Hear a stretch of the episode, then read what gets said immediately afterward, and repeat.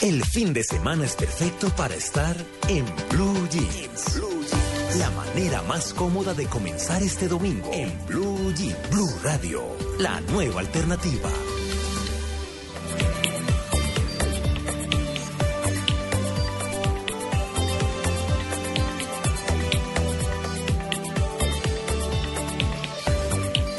Siete y 18 minutos de la mañana. Muy buenos días, con mucho ánimo estamos empezando en Blue Jeans de Blue Radio para acompañarlos hasta las 10 de la mañana. Pues no sé si de pronto hoy se van para piscina. El día en Bogotá está nubladísimo. Natalia, buenos Pero el días. sol va a salir, el sol siempre sale. Sale. Ah, sí. Uy, Ah, muy y para buenos todos. días. Sale para todos. Sale. Eso es lo bueno, nada más democrático que sí. el sol. ¿ah? sí. Hola, Tito. Eh, no, aquí contando 4, 6, 8. Que las canciones de la Titopedia. pesos, Sí. 12, 14 mil. Vea. Natalia. Ah, logré conseguir plata ayer. Claro. Vamos a ver hoy cómo me va. Sí, Natalia, prepárese, porque es que ayer hicimos la titoteca, era la planchoteca. Titopedia. Eh, titopedia era la planchopedia. Ay, ¿cómo así? Pero nos corchó todo el tiempo, pero es que... Pero- pero to- María Clara la corchó con planchopedia. Sí, Imposible. pero Y ella la pidió. qué. Y ella la pidió, Sí, que conste. Sí, y, pero le voy a decir por qué. Le voy a decir por qué. Porque imagínese que Tito puso, por ejemplo, las frases de las letras de las canciones que nos recitamos los de la época, eh, las puso en, en la voz de Tibaquirá, que es primorosa, preciosa, sexy si quiere, Sí, todo. pero no le recuerda a uno nada. O sea, Ah, muy ¿no? difícil, Entonces, algo de ti se va muriendo. Y eso es algo de ti, de Camilo Sexto. Entonces uno dice, no, pues esto qué, ¿cierto? No, y hoy, entonces quedamos en que hoy era la segunda parte porque como estaba tan buena. Hoy también toca planchopedia. Hoy también toca. Hoy Entonces, planchopedia. aliste la billetera, subió el premio a dos mil pesos, se votó. Perfecto. Amalia también perdió. Amalia, buenos días. Hola, buenos días Natalia, buenos días Recibo Tito, María Clara. Claro que perdí, perdí, pero, pero Que- por Dios, es que Amalia, que vamos a pedir, vamos a pedirle a la policía que nos acompañe a consignarle a Sí, yo creo, va a tocar. Cuando uno saca una platica Sí. del banco que le dicen, ¿quiere compañía de la policía?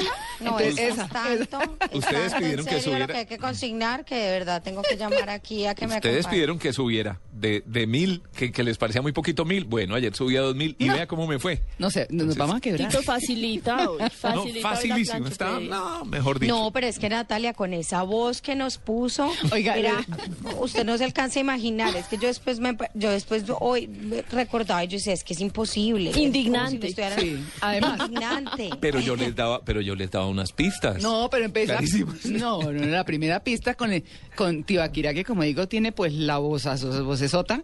No, es- algo de ti se va muriendo. Y uno dice, pues, ¿esto ¿qué pasó aquí? ¿Eso cuál es? Ay, no, fantástico, la pasamos y así vamos a estar estas tres horas acompañados de muchas cosas. Claro que me imagino, Natalia, que vamos a hablar de los hermanos musulmanes en Egipto, ¿no? ¿Qué Hay que hablar de Envuelta al mundo. Hay que hablar, qué cosa tan dura. 750 Muertos. muertos. No, Pero empecemos en con noticias días. buenas. Sí, ¿no? sí, sí. Esa es la idea. toda la razón. Sí, Es no que ahora de muertos vamos- todavía, eso lo dejamos para el final. Bueno, perfecto. Sí, sí, Tito, gracias. Ay, Bueno. sí, no, no, Bueno. qué horror. Ay, no. Bueno, muy bien, pues eh, nos vamos con las noticias positivas. En Blue Jeans, empecemos con pie derecho. Bueno, empecemos con Natalia. Aprovechemos a Natalia. Bueno, yo estoy contenta porque descubrieron 21 pistas sobre el origen del cáncer. Ah, no friegue, buenísimo. Imagínense que hace cinco años, María Clara Tito Amalia, un científico que era el que más había avanzado en estas búsquedas científicas contra el cáncer, él se llama Mike Stratton, dijo que era imposible llegar a determinar el origen del cáncer. Esto fue hace cinco años. Pues publicó esta semana junto a su equipo, él trabaja en el Instituto Wellcome Trust, el primer compendio exhaustivo de los procesos de mutación que causan el desarrollo de ese horrible tumor, digamos eso, que está afectando a tanta gente. Uy, sí. Han dicho a la comunidad científica que lo que sucedió esta semana es en realidad un hito, un logro significativo en términos del estudio sobre el cáncer.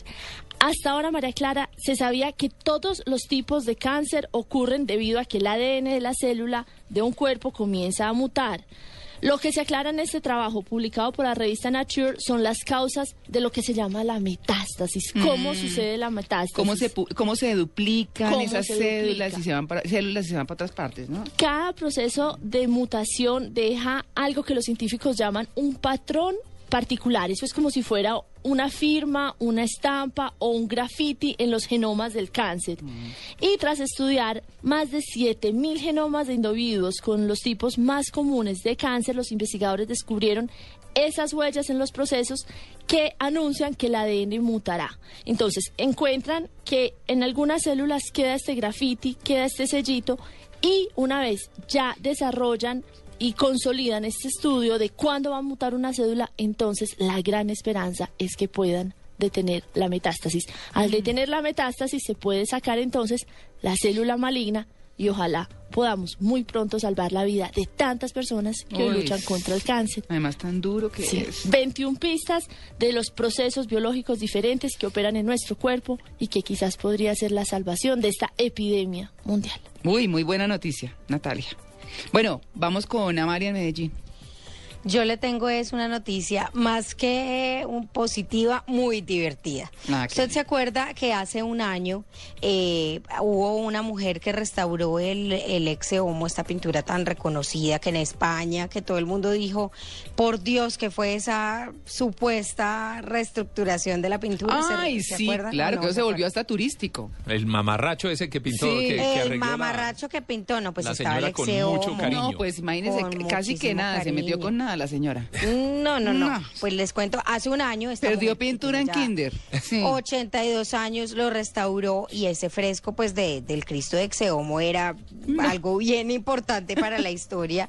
Sí. Pero digamos que en ese momento esta señora tuvo un bajón anímico, todo el mundo se burló de ella, ella viene de un pueblo muy pequeño que se llama Borja en el noreste de España y no podía ni salir de la casa la vida es tan extraña y este mundo está tan loco que después de un año esta mujer es la más famosa de todo su pueblo y en España pues se ha ganado en el último año más de 60 mil euros solamente porque la cultura pop y una cantidad de gente del estilo del nuevo arte pues ah, se han visto atraídos por el fresco desfigurado.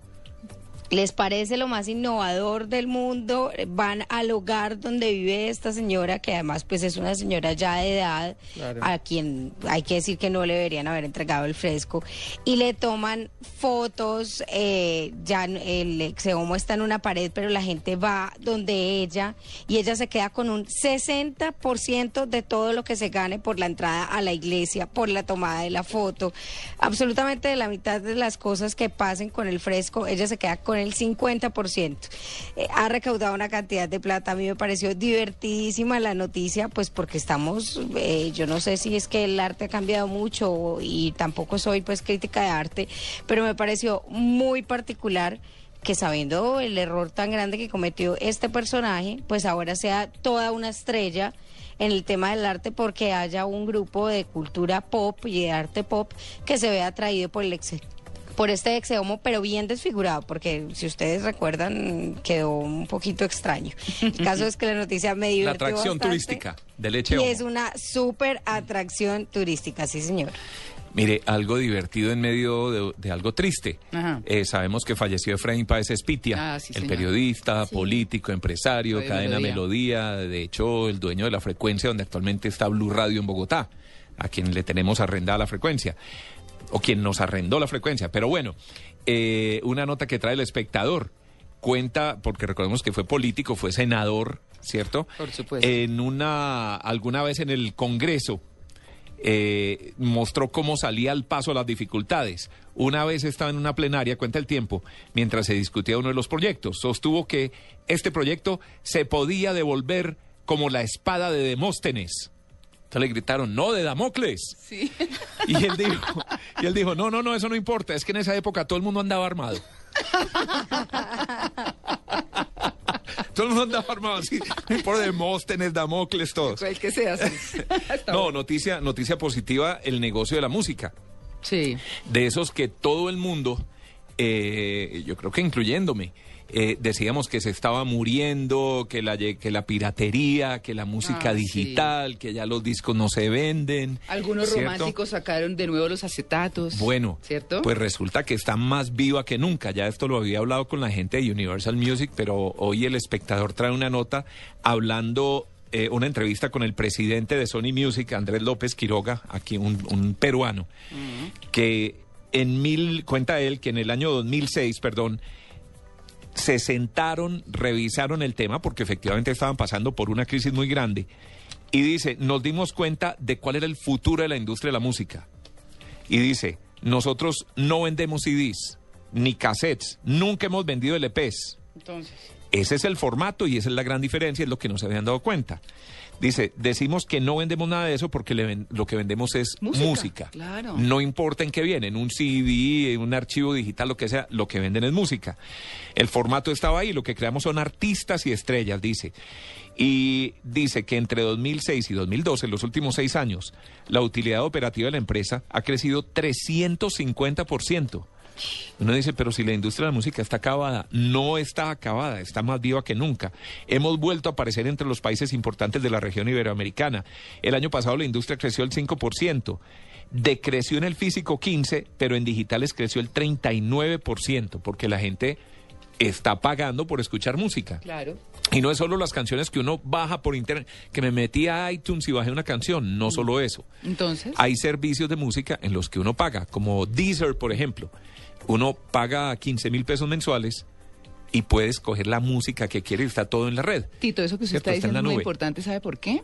Porque si uno se pone a mirar un poquito la historia, y de eso debe saber usted muchísimo más que nosotros, de, de la música, de la comercialización de la música, acuérdese de todas esas páginas, yo no sé si todavía existan o no, porque pues yo no soy tan, tan gomosa de estar bajando música a mis aparatos, yo realmente no estoy escuchando música todo el tiempo, sino radio todo el tiempo, pero, pero esa gente que eh, se llenaba de virus en los computadores y en Era por bajar música Claro, muchas pero veces, eso, claro. eso ya, eso sigue o eso desapareció, o No, ¿cómo no, es? eso existe, la piratería existe aquí y en todas partes del mundo, no es un mal únicamente de Colombia. Sí, pero- pero y como eso existe en todavía muchos sitios, hay sitios de torrents, por ejemplo, Ah, donde usted ya. puede bajar una colección completa, pero obviamente que es pirata, ¿no? Ajá, Eh, sí, lo- lo que- existen sitios como Ares, donde uno Ares, entra y baja canciones, pero, pero ya hoy la gente también dice, oiga, pero, pero llega mala calidad, se me contamina el computador, no sé qué estoy bajando, ¿cierto? En cambio, Porque antes eran como los gurúes. Antes eran, pero mejor dicho, no, bueno, es que pero es que, pero es que fíjese, es que en el 2005 todavía y 2006, como lo reconoce el presidente de Sony, no sabían qué hacer, no sabían en qué negocio estaban. Mm. Y mientras ellos pensaban qué hacemos con esto, por Dios, la gente quería seguir oyendo música. Claro. Y, y el público encontró primero que era más fácil bajar la música que las disqueras. Mm. Y las disqueras se empeñaron fue en demandar a estos sitios en vez de decir, oiga, si la gente baja música, Pues comercial, hagámoslo. dejemos que la gente baje legalmente. No, dieron muchas vueltas. Sí. Dieron demasiadas vueltas, se dejaron coger ventaja, pero la buena noticia, que es en lo que estamos, es que ya se revirtió el tema, ya hoy en día solamente el 30-31% de lo que se vende es en CD, Mm. el resto es todo digital. Y se han metido en el negocio de los eventos, de los conciertos, del manejo de los artistas, porque ya es lo que llaman el 360, que a un artista lo firman no solo para sacar los discos, sino también para presentaciones, le venden ¿Se llama publicidad. qué? ¿360? No, pues sí, 360 grados. Ah, ¿Cierto? Porque ya. se buscan todas Todos las los- opciones que hay ajá. alrededor. No solo grabarle un disco, producirle un disco. Ya. Entonces, la buena noticia es que la industria de la música, la industria de las casas disqueras, están pasando nuevamente por un buen momento. Y que la industria no se acabó. Que es lo que sucede un poco también con, con los que dicen, no, es que ahora con, eh, con Internet entonces se va a acabar la radio, se va a acabar la televisión, se va a acabar el cine. Y por el contrario vemos que son industrias que cada vez se consolidan más.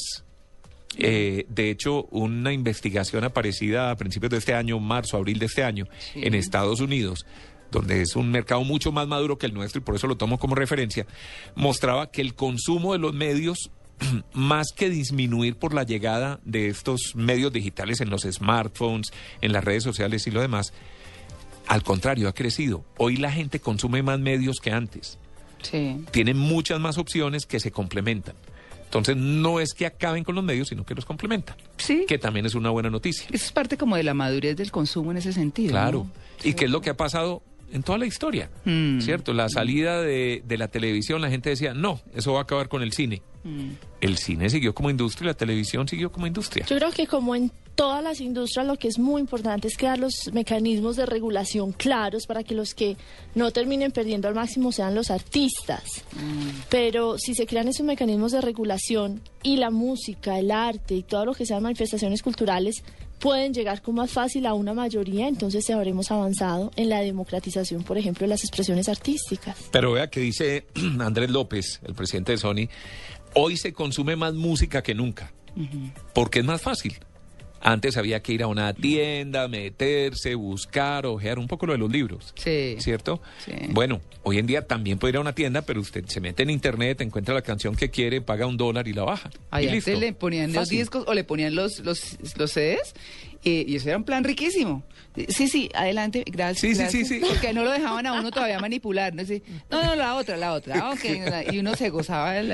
el Claro. El vendedor era Bueno, hoy lo que- puede hacer en internet El que perfectamente. movía, sí. Ah, Hoy a en veces sí no le dejaban a uno. Usted mira a ver qué tal está esta canción, oye un pedacito, me gusta, no me gusta, lo mismo. Y lo hago yo. Y yo escojo lo que quiero, no lo que me venden. Yo lo que me pregunto es diferencia. cómo los papás, los abuelos ven como esta industria que ha cambiado tanto, cómo Mm. lo viven después de tener el acetato que le daban la vuelta. Todavía hay algunos que dicen, dale la vuelta a ese CD. Sí. Por el otro lado. Ay, no. Yo quiero conocer la familia de Natalia. Denle la vuelta al. CD. Pues, Ay, eso suena como a comentario de papá. ah, son divinos, son divinos. 29.200 millones de pesos se vendieron en música legal en Colombia el año pasado. Es un mercado de 29 mil millones de pesos, es muy grande. Sí, pero claro. Así los colombianos solamente eh, nos gastemos 500 pesitos al año en música. Es- eso que le, que le pasó a la industria de la música se parece mucho como cuando uno eh, como que incurre en una misma situación y vuelve otra vez y sigue y uno siente que como que no sale de ese rollo y es que no ve lo que hay que ver, ¿cierto? Es un poco lo que pasa con la vida también. Sí. No, es ¿Cierto? difícil, es muy difícil. Y es que así fue. Salió, salió en su momento una empresa que se llamaba Napster. Mm. Napster permitía ba- bajar canciones. Ellos le decían a uno, mire, aquí está la música y la, y la piratería arrancó por ahí. Y que, se las acuerda, que se acuerda que en, en la película de Facebook salía el creador de Napster que, que después quedaba como muy quebrado también y lo mostraban como se había quebrado después. Claro, eh, y, y es, hombre, uno no culpa, a la, no, no culpa a la industria, son momentos difíciles, son coyunturas que se presentan y la tecnología lo arrasa a uno. Y ellos en vez de decir, Napster, ¿por qué no monto mi propio Napster para que la gente baje las canciones legales cobrando? En vez de hacer eso, le dedicaron todos los esfuerzos a acabar con Napster. Pe- Y acabaron con Napster, pero surgieron No, N mil oportunidades más. eso es como cuando matan a un mafioso. ¿no? Sí, exacto. Salen mil cabezas Porque por es que el problema lados. no era ese. Claro. El problema no era que hubiera un sitio para bajar música para ir a- El problema era que ellos pensaban que lo que estaban vendiendo era discos. Claro, es que, ¿qué, ta- qué tal el concepto? Sí, De vender la cosa a vender ese, ese ¿qué? ¿Cómo se le puede llamar a la no, música? intangible, es, Es intangible. Exactamente, Y exactamente. Es que fíjese, uno cree, uno compraba un long play y veía ese pedazo de plástico grandote y uno creía que estaba pagando era por el pedazo de plástico, no por la música que estaba ahí. Claro, que es lo más Ah. importante, el contenido, ¿no? Cuando salieron los CDs, salieron carísimos. Es que Tito, Tito me acuerda y cuando le dicen a uno, pues mira a ver qué te está diciendo la vida. Y uno, pero ¿dónde es que dice? Porque no encuentro la solución. Claro, claro, ese, es un excelente ejemplo lo que le ha pasado a esa industria. Sí. Ver cómo es algo distinto, ¿no? Que está por ahí que, y que lo pisa uno, lo muerde, lo pellizca y uno ah, ah, no lo ve. Sí, Pero pasa sí. con la literatura, con qué tal Con- con la claro. prensa escrita. Claro. El Ah. Washington Post, ¿qué Las- sí, ahora es una cosa etérea que está en internet, un contenido que está en la nube, que uno no sabe eh, de quién es finalmente, porque ahora entonces las noticias salen de un tuitero y la primicia no es de nadie. El mundo definitivamente cambió. Sí, sí, sí, completamente. Bueno, y mi noticia positiva tiene que ver mucho con la actualidad nacional, pero me parece importante cómo está mm, dando un giro, digamos, el paro que se viene desde mañana. Y es, por lo menos los cafeteros ya dijeron que, que no van en el paro, que lo van a posponer. El gobierno llegó a algún acuerdo con ellos y pues no lo va a ver. Los camioneros dicen... Vamos a hacer paro, pero no vamos a bloquear las vías, que es la gran preocupación. Embar- sin embargo, en el Huila, por ejemplo, los campesinos vienen por montones a hacer el paro, los cafeteros campesinos del Huila. Es donde uno, sabiendo eh, que la guerrilla está en el Huila, en muchísima parte, en, gran parte del territorio del Huila, eh, y que vienen estos montones de campesinos se sabe que están presionados, obligados, que si no van, pues tienen unas consecuencias terribles. Lo importante es que realmente se llegue a acuerdos, más allá de de, de, criticar o no al gobierno es eh, evitar ese caos que se ha vivido últimamente con, con eh, tanta fuerza y que y del cual tenemos un ejemplo en el Catatumbo pues absolutamente lamentable. Sí, con unos resultados muy tristes. Yo Sí. pienso que siempre vale la pena la movilización y la reivindicación social. Mm. En la historia, las manifestaciones y los paros han logrado avances. Eh, digamos, fundamentales para las poblaciones. Fueron los paros los que lograron, por ejemplo, las vacaciones pagadas bajo la, la presidencia de León Blum en Francia, los que lograron la abolición de la pena de muerte, los que lograron, eh, los sindicalistas han logrado cosas muy importantes para los trabajadores que finalmente son los que llevan eh, el país en hombros. Pero lo que es inaceptable es la violencia. Y lo que es completamente contradictorio son los paros que terminan afectando a la población civil, a los propios campesinos, a los propios trabajadores. Un paro tiene que ser organizado, estratégicamente planeado, Responsable. responsable y esporádico, Sí, es decir, que surja de la misma población sin ninguna presión y sin ninguna forma de cohesión Mm. social. Exactamente. Pues bueno, es, es bueno que, que se vayan buscando caminos, es lo mejor. De concertación. de concertación y que no sean ni engaños de un lado ni tampoco abusos del otro. Así que pues bueno, esa, terminamos con esa buena noticia esta ronda larga de noticias. Miren a ver qué les está diciendo la vida. Pensamiento lateral se necesita, María Clara. ¿Cierto? Sí, sí, sí, Sí. sí. porque uno a veces ve las cosas eh, desde un solo punto de vista y resulta que hay otras miles de oportunidades alrededor Y no uno por estar ensimismado en su cuento no se da cuenta que hay muchas opciones. Yo lo que me doy cuenta es que estamos haciendo curso de pingüino en la cabina. Por- ah, sí, no, Ah. Natalia, esto aquí.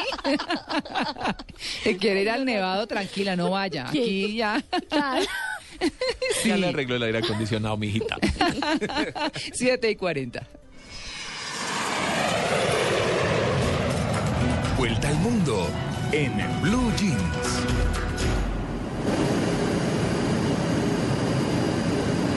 Natalia, y del frío de esta cabina a la al qué, ¿Cómo? al calentamiento tan tenaz que hay en Egipto. ¿cómo? Arde. Arde literalmente Egipto. arde Egipto. Exacto. Y, y acuérdese que antes de que se presentaran todas estas muertes, aquí lo hablábamos, que Pues- eso iba a ser así. Sí, lo que pasa es que en estos días alguien me dijo una frase que me pareció tan sabia.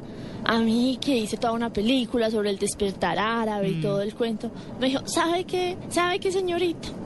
es que no hay despertar árabe ni primavera árabe sin empleo. No hay primavera árabe con hambre y no hay primavera árabe con corrupción. Sí. Eso es así de simple y no hay que intelectualizar nada y fuera de eso con eh, grupos extremistas. Pues lo cierto, María Clara, es que las multitudinarias manifestaciones de lo que llamaron el Viernes de la Ira desencadenaron este violento desalojo de una mezquita en Al-Fatah. Esta mezquita está situada en la Plaza de Ramsés, que es bellísima, esto es en el Cairo. Más de 750 personas esco- escogieron refugiarse en esta mezquita donde confluyeron las marchas de protesta que estuvieron organizadas en la capital egipcia.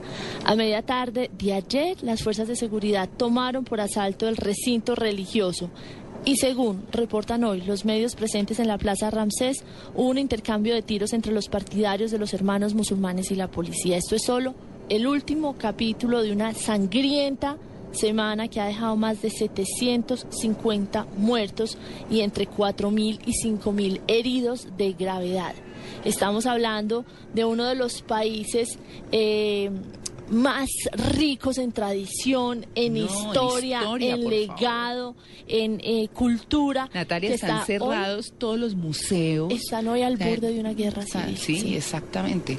María Clara, sabemos, esto comienza con la caída de los 30 años de Hosni Mubarak, eh, un despertar árabe que venía de Tunisia, la ilusión de que estos países que habían eh, vivido bajo regímenes prácticamente dictatoriales hicieran una transición a la democracia, pero la realidad es esta. La realidad es que no solamente en Túnez, en Egipto, en Libia, son los grupos islamistas, los grupos extremistas los que se han tomado el poder. En Egipto cae Hosni Mubarak, la junta militar eh, toma el poder, después se hacen unas elecciones, sube Murcia al poder, eh, el representante de esa cofradía de los hermanos musulmanes, una de las más poderosas en la región y las más ricas, hace promesas de, integrar, de incluir a ese abanico eh, tan eh, digamos, disímil y, tan difícil de, consolidar en un solo país que es Egipto, donde confluyen tantas religiones y tantas creencias,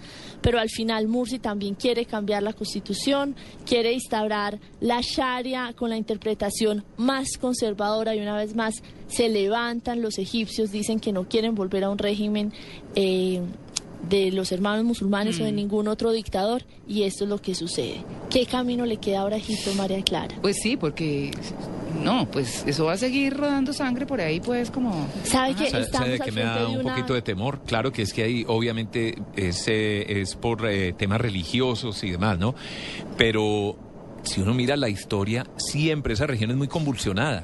Desde Egipto, Medio Oriente, todo este del israelí, israelitas contra palestinos, etcétera. A lo largo de la historia, es que mire la historia, siempre han estado ahí. Me da un poquito de miedo que algo nos pase en Colombia parecido, porque es que llevamos mucho tiempo y que no sea el inicio de algo así. Son otros motivos, no podemos compararlo con la historia de ellos, ni mucho menos, pero es que cuando lleva uno más de 50 años en conflicto, dice uno, ¿será que esto se va a prolongar y que se calme dentro de poco, pero dentro de 20 años regrese y todo lo demás? Es que lo grave es que pasa generaciones. No sabe uno si va para allá, ¿cierto? Yo lo que creo es que si hay un mensaje, hacer política comparada es, como dice Tito, muy difícil y muy delicado, sobre todo pues que son eh, historias completamente distintas, pero si hay un mensaje muy claro y es que las armas no son el camino. Nunca son Pero sabe que Natalia, eh, con respecto al tema que Tito menciona, dice, bueno, es un tema diferente, es el tema de la religión y demás. Eh, yo quería hacerle una recomendación súper chiquita eh, con respecto a este tema. Imagínense que hay un filósofo que se llama Paul Berman, que escribió un libro que se llama La vida de los intelectuales y dice cómo debe progresar el Islam y de alguna manera culpa al Islam por toda la situación que está viviendo los musulmanes que pues eh, no solamente en Egipto sino digamos en diferentes países. Pero lo culpa de una manera bastante fuerte. Dice que el que el Islam debe progresar eh, que supuestamente eh, tiene que estar como a tono con el tiempo y demás y que por eso se han dado tantas situaciones. Yo creo que parte de lo que está sucediendo sí puede ser por ese lado. Entonces ahí le hago la recomendación Todas muy interesante. Sí, Paul Broman, yo pues más o menos conozco además que él ha sido muy debatido, pero lo que es cierto es que todas las, todas las eh, religiones que tuvieron momentos extremistas eh, han matado en el nombre de Dios, o sea, lo hicieron los cristianos con las cruzadas, lo hicieron los judíos también sintiéndose el pueblo escogido, lo han hecho los musulmanes y el pueblo árabe. Yo creo que más allá de eso es el extremismo y el terrorismo religioso que tiene que ver también con una cantidad de intereses económicos.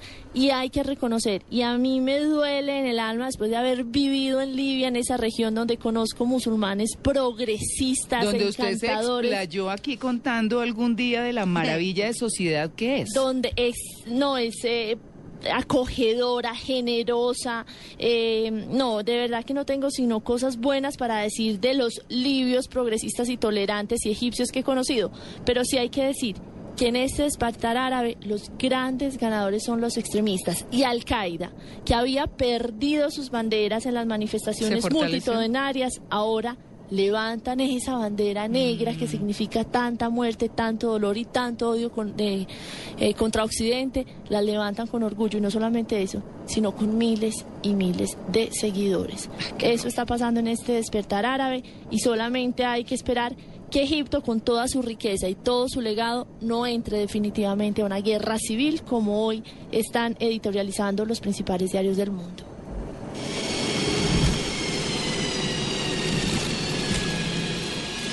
Esta es Blue Radio, la nueva alternativa. Escúchanos ya con Presta Ya del Banco Popular, el crédito de libre inversión que le presta fácilmente para lo que quiera. Permiso. Siga. Jefe, buenas tardes. Vengo a hablar con usted de mi situación laboral y quiero recomendarle que si no quiere perderme tiene que subirme el sueldo, porque le advierto, hay tres compañías que andan detrás de mí. ¿Ah, sí? ¿Y puede decirme cuáles? La del teléfono, la del agua y la de la luz. Si necesita plata ya, pida Presta Ya del Banco Popular. El crédito de libre inversión que le presta para viajar, estudiar, remodelar o para lo que quiera. Banco Popular, este es su banco. Somos Grupo Aval, vigilado superfinanciera de Colombia. En Blue Jeans, ¿quién lo dijo? Esto dijo el armadillo cuando lo iban a lanzar. No soy yo sino este niño, el renacer liberal. ¿Y eso, quién lo dijo? Eso, eso lo está diciendo Zuna, por supuesto. Ah, pensé que el armadillo. no diga, Tito. Usted está, a propósito de, de la muerte de Efraín Páez, con todo respeto, eh, cuentan también otra anécdota de cuando estaba en el Congreso, a propósito de lo que acaba de decir Tito, eh, de que dice- le preguntó al, al presidente de ese entonces, presidente, ¿y de cuántas personas es la terna que vamos a buscar? ¿No? Más o menos. Una forma respetuosa de recordar esas anécdotas, ¿cierto? Sí. Bueno, pues esto lo está diciendo a propósito de- del lanzamiento esta semana del doctor Horacio Serpa Uribe al Congreso de la República, su candidatura, que pues no fue extraña para algunos, que a algunos les ha gustado también, pero que en esta caricatura de Osuna está con Simón Gaviria en los brazos. Y por eso es que está diciendo que, que no es él, sino el niño, el, re- el renacer liberal. Y le está dando teterito y lo está consintiendo porque tiene el apoyo del Partido Liberal, al cual pertenece, Claro. de, de toda la vida. Así que eso les quería contar en, en quién lo dijo. Yo tengo Tito. algo que dijo alguien. Sí, a ver. Una gran filósofa contemporánea, Ajá. Aleida. Ah, buenísimo. Es que Aleida es lo mejor. Sí, sí, Aleida sí. es lo Oh, mejor. Aleida y Mafalda Aleida es la las- caricatura que sí, aparece claro. eh, eh, en el periódico El Tiempo. Son mis filósofos de cabecera, para que vean. Sí, Aleida. Pero dice, uno no escoge con quién soñar, pero sí con quién dormir. Ah, sí. Está bueno. Está campeón. Sí. Pues yo le, campeón. yo le digo otros quién lo dijo. A ver. No, que la revista Bocas. Bocas, Uy, qué delicia, que viene sí. con el periódico El Tiempo el día de hoy, tiene varias buenísimas, entre ellas resaltando algunas frases que se han dicho a lo largo de la semana. Ah. Yo creo que vamos hacia la reelección, pero no lo puedo anunciar todavía porque inmediatamente me cae la ley de garantías. Claro. Esa es tremenda Sí, frase. sí, claro. Vamos, creo que vamos para allá, pero no lo puedo decir, ¿cierto? Sí, sí, sí. Y, y la otra de Alejandro Ordóñez, el procurador general, refiriéndose al marco jurídico para la paz. Nos lo están metiendo con vaselina. Ah, sí.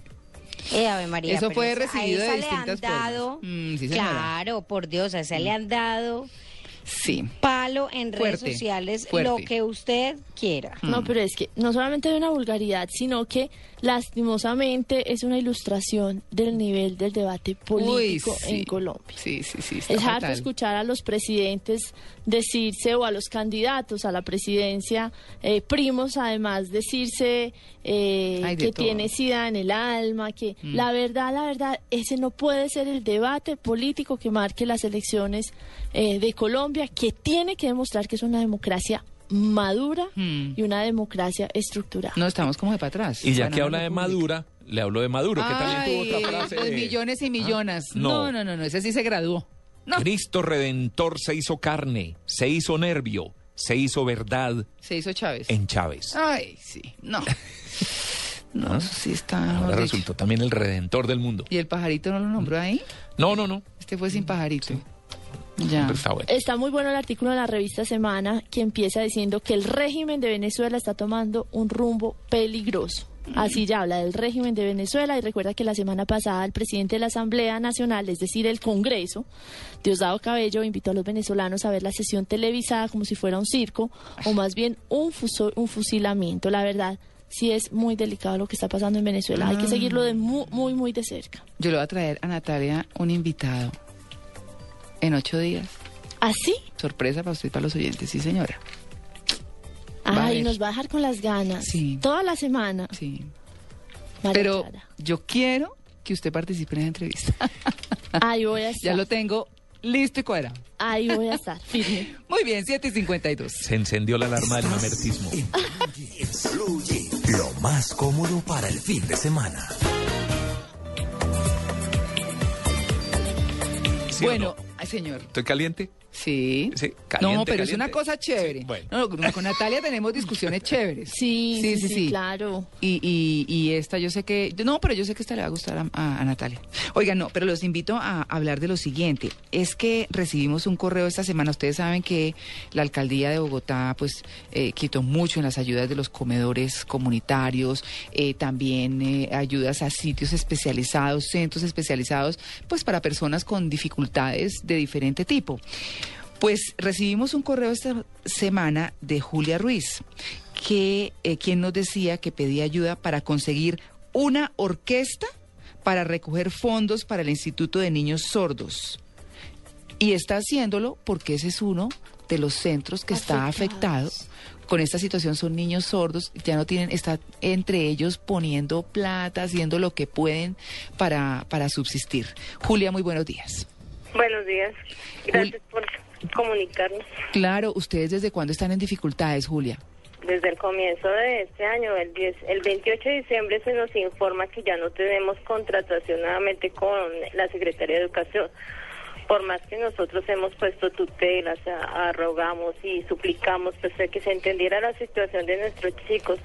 El tener hipoacusia o ser sordos implica un trabajo mancomunado tanto de docentes como de padres de familia, sin dejar de lado el ente de salud. Claro, ¿de, cuán- Eh. de, de qué centro estamos hablando, Julia? El Eh, Instituto Nuestra Señora de la Sabiduría para Niños Sordos, ¿Que queda dónde, Julia? que queda en la 22 con décima, estamos ubicados. ¿Y cuántos niños? Teníamos 350 niños el año pasado. Nuestro instituto está capacitado para recibir 600 niños. Teníamos 350 y debido a la situación ahorita nos quedan 297 todavía en la institución. Que no nos queremos ir, no tanto por los papás, los mismos niños piden su institución. Claro. Y, mm, Julia, ¿qué les han dicho? ¿Ustedes qué puertas han tocado? Eh, hemos ido al Congreso, hemos ido al Consejo, hemos ido a la Secretaría. De la Secretaría nos me enviaron especialmente una comunicación donde dice que si vamos y pedimos un favor en la Secretaría, simplemente tenemos que acogernos a lo que la Secretaría decida por nosotros. ¿Y por qué un que es favor? nuestra responsabilidad, perdón, es nuestra responsabilidad como padres saber qué es lo que estamos pidiendo por nuestros hijos. Claro, ¿y pero por qué un favor? ¿Por qué les dicen que un favor? Sí, porque según, perdón la expresión, pero yo como madre lo entiendo, es como si nosotros tuviéramos que rogar Mm. para que se nos abran puertas por nuestros hijos. Es muy triste ver que teniendo un niño en una condición de discapacidad con el que se lucha día a día, eh, llegue en una institución que supuestamente debe respaldarnos y nos diga simplemente no hay cómo ayudarlos. Claro. Bueno, ¿qué pasaría si ya definitivamente se cerrara este, este centro, Julia? Eh, los niños, ¿qué atención reciben ahí y en qué se verían perjudicados? A ver, nuestra institución está capacitada desde hace 89 años. Es la institución del sordo aquí en Colombia, donde se les ha dado la opción de que ellos tengan una calidad de vida diferente a la que se brinda en los colegios distritales. Los maestros están destinados a atender nuestros hijos, no solamente por la educación que ellos reciben, sino por todo lo que se manifiesta en el ente humano para nuestros niños. No se les discrimina como se hace en un colegio distrital, donde a nuestros hijos se les llama sordos o simplemente al incluirlos en un distrital, hablemos 50 niños, 40 niños, donde a los sordos se les pone en un espacio y si ellos levantan la mano están retrasando el proceso porque ellos no entienden lo que está haciendo un traductor en señas. Claro. Un traductor en señas no es docente nunca, es una persona que traduce simplemente lo que dice el docente. Julia, mm, ¿qué, eh, digamos, cómo se han mantenido estos días? Eh, para, ¿Cómo han sacado adelante la institución? ¿Haciendo qué? A ver, nuestra, las hermanas muy amablemente nos han colaborado pagando los docentes. Mm, Eso correspondía más o menos a, a 315 millones a la fecha, más o menos en pensión, Claro. por nuestros 297 niños. Eh, ellos nos pagan la pensión, nos han subsidiado en eso. La ruta sí tenemos que pagarla nosotros. Son 150 mil que nos daban como subsidio o ruta el año pasado. Este año no nos da- han dado absolutamente nada, incluyendo los refrigerios los quitaron. O sea, si nosotros papás tenemos que mirar de dónde conseguimos lo de la ruta, de dónde sacamos lo de los subsidios de alimentación de refrigerio los chicos. Y eso ha obligado que muchos papitos le digan a los niños muchas veces por la falta de trabajo, porque estamos hablando de estratos uno, dos, más o menos, Mm. Claro. donde los papás les dicen, bueno, tengo esto, Mm. te doy lo del refrigerio, te doy lo del transporte, ¿qué quieres tú? Los chicos grandes, porque quieren ir al colegio, simplemente dicen, dame lo que tienes y salen a la calle y ponen la mano. Ha obligado al distrito que nuestros hijos sean médicos. No digo que todos, Mm. pero sí hay buena parte. Y los que no, entonces simplemente no llegan a estudiar. Y tenemos niños que llegan, se pasan semanas en su casa sin ir a estudiar. No, la situación está muy complicada realmente. Estamos hablando de cuántos niños. 297 niños. 297 niños. Y eran 350, ¿no? No. Bueno, Julia, eh, vamos a, a tratar de que si nos escucha alguien que tenga una orquesta, que les pueda ayudar, que les done una presentación, que los ayude, pues nos llame a En Blue Jeans eh, y se comunique con, con Carolina Suárez, nuestra productora, para ver cómo les eh, los podemos apoyar y vamos a hacerle seguimiento a este caso, que como este hay muchos, por supuesto, pero pues eh, si entre todos contribuimos, eh, podemos ayudar en algo que, que el distrito quitó de la noche a la mañana y que dejó a muchos niños ¿Con qué desamparados. justificación lo hizo, María Clara? Yo Yo, no no, tengo muy claro. No. ¿Qué argumentos les dieron a ustedes? Creo que el distrito simplemente tiene que acabar con los convenios a nivel Bogotá, porque es una, eh, para eso están los colegios distritales, los megacolegios que existen ahorita aquí en Bogotá. Claro, pero, Pero es que eso no, no es solamente con tener ladrillo sobre ladrillo y tener muchos salones. sí, eso va mucho más una allá. calidad de persona. Claro. Pues Julia, vamos a seguir hablando entonces. Le agradecemos mucho su atención con el Blue Jeans de Blue Radio y continuamos conversando, ¿le parece? Listo, sí señora. Bueno, a ver cómo les ayudamos a estos niños. 7 y 59.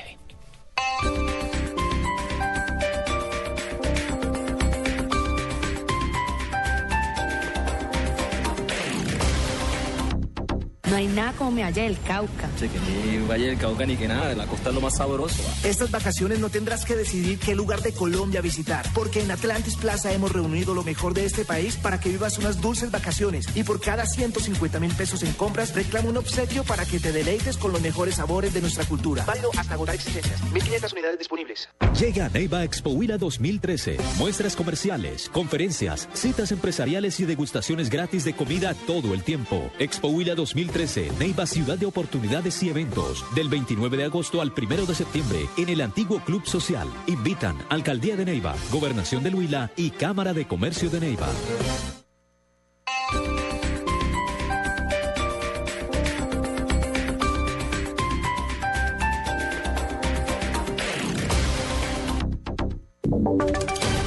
Voces y sonidos de Colombia y el mundo en Blue Radio y bluradio.com, porque la verdad es de todos. Una presentación de Proxol y su hotel Best Western Santa Marta Business Hotel, el primer hotel de negocios en Santa Marta.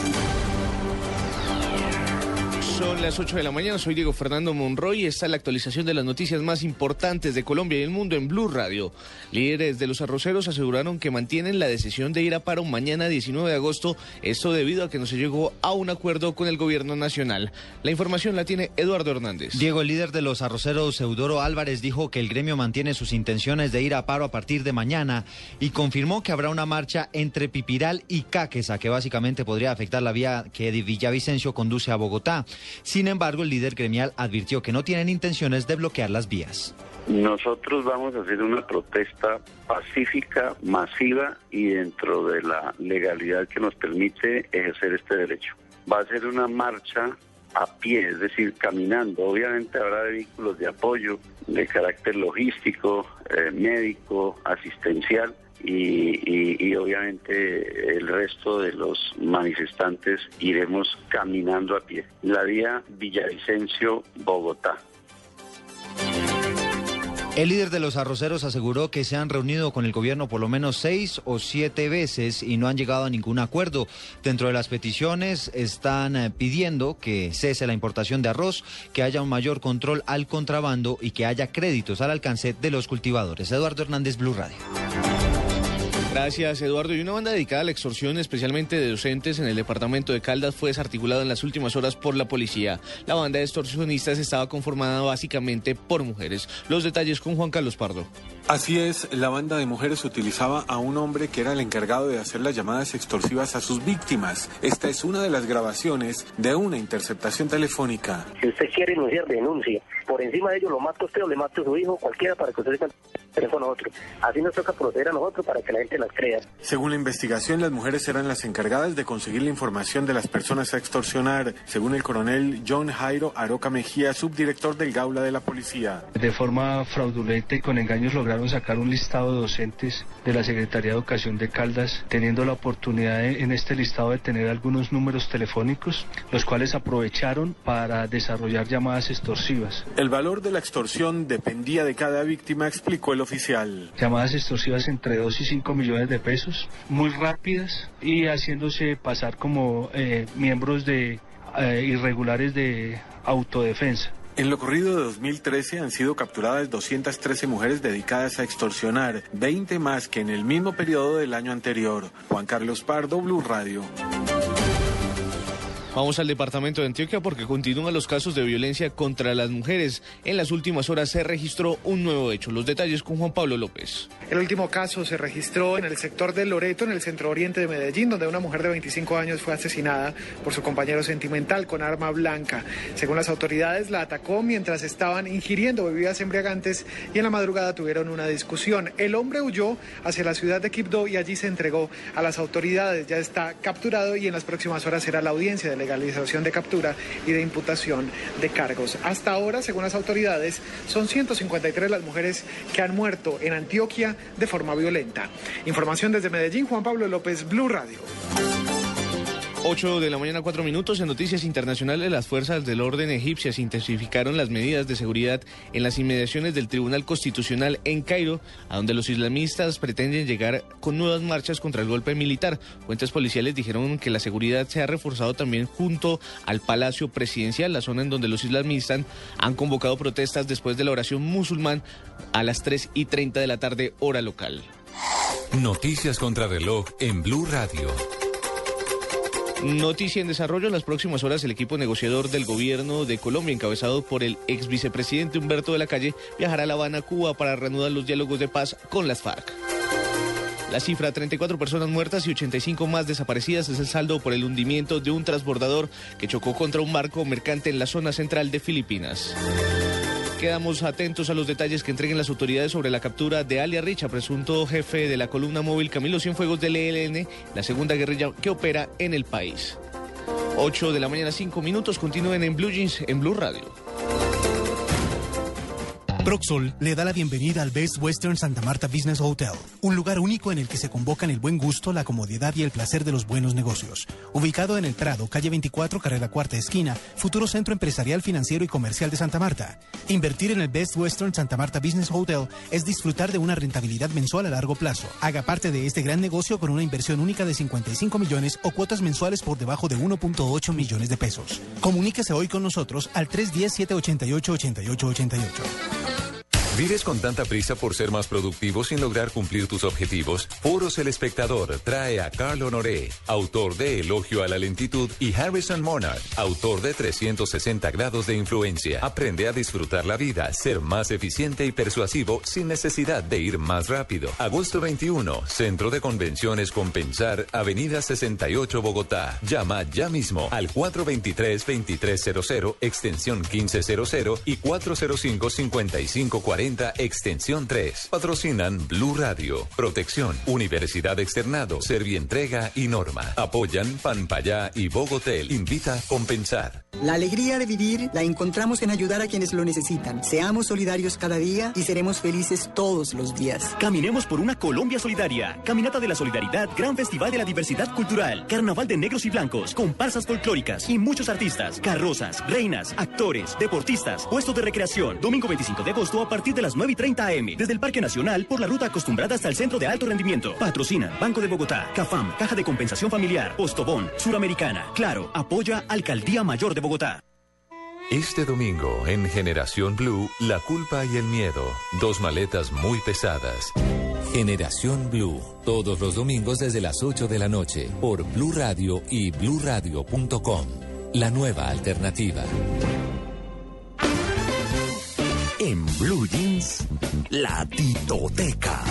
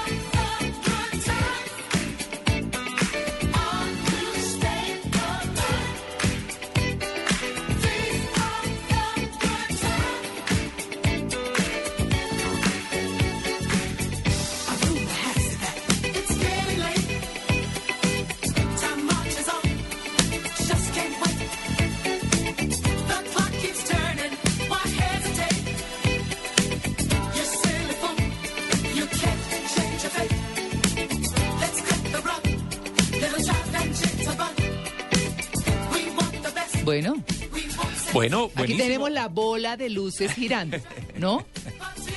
Good Time se llama esa canción que en 1979, un día como hoy, llegaba al primer lugar en listas en muchos países del mundo. Sí. Pero además, que es el grupo Chic. Chic.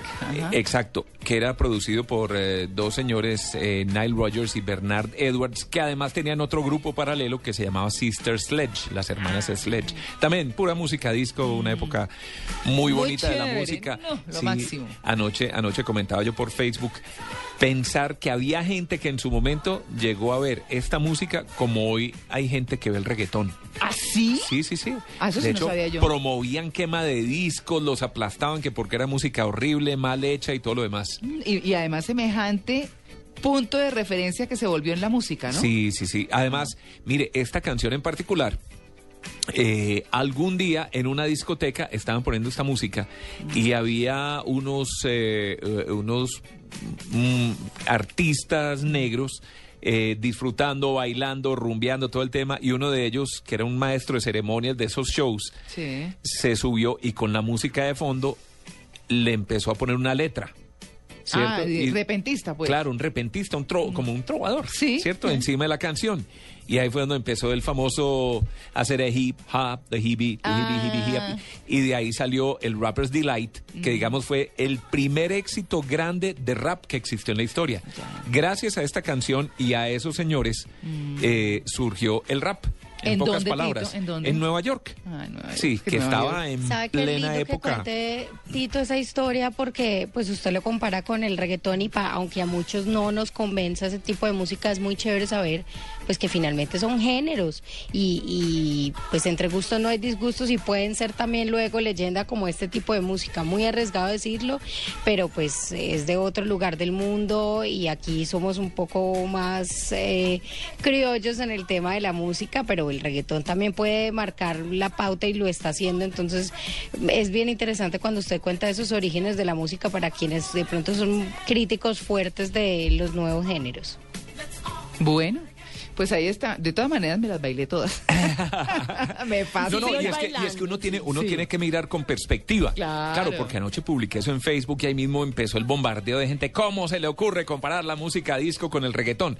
Yo ni mucho menos la estoy comparando como tal. Estoy diciendo que en su momento había gente que consideraba Que esto tan malo como hoy hay gente que considera muy malo el reggaetón.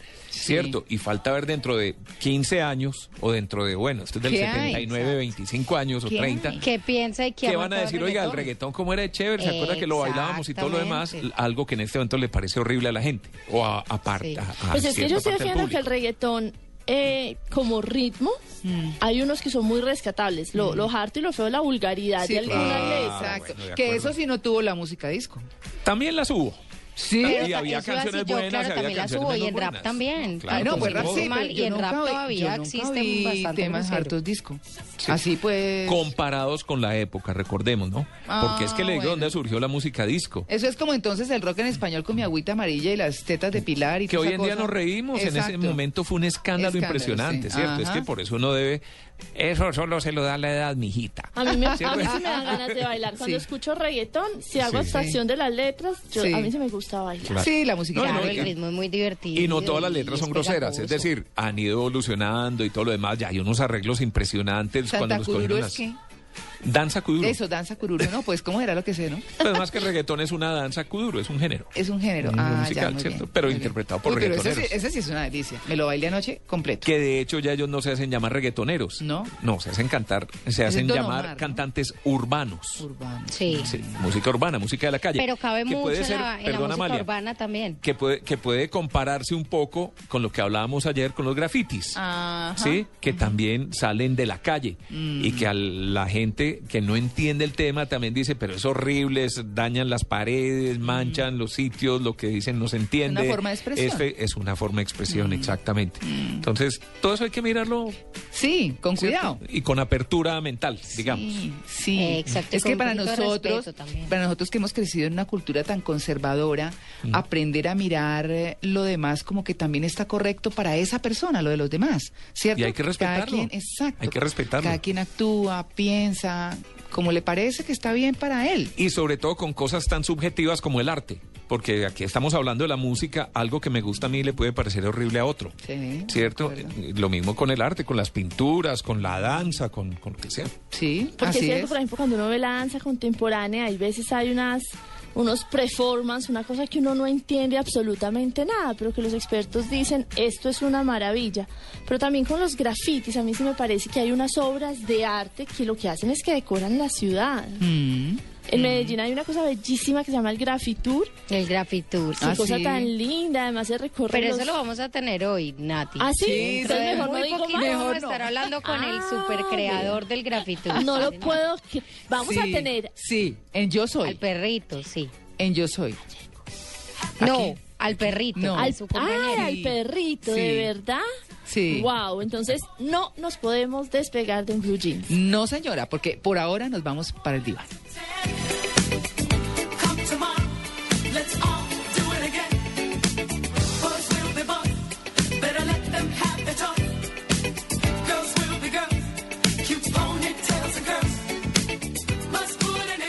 En el diván, en Blue Jeans.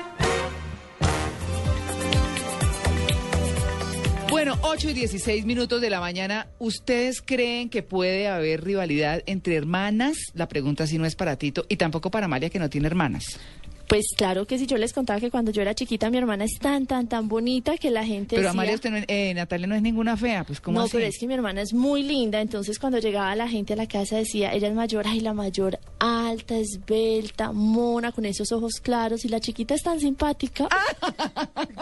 Bueno, pero eso es una cosa y otra es que haya Ah. rivalidad. Ah, pero eso sí le generaba a uno, cuando- ahora Sí, pues, peleaban bueno, mucho. claro, eso sí le, además que uno se quería poner la ropa de ella y no le cabía, no le quedaba igual. Y, no, y te morías claro. de la envidia. Cuando uno era chiquito, sí. Pues si los amigos de uno iban a hacer la visita a uno para ver a la hermana, imagínese. Pero sabe que sabe que en eso las mamás tienen un papel importantísimo.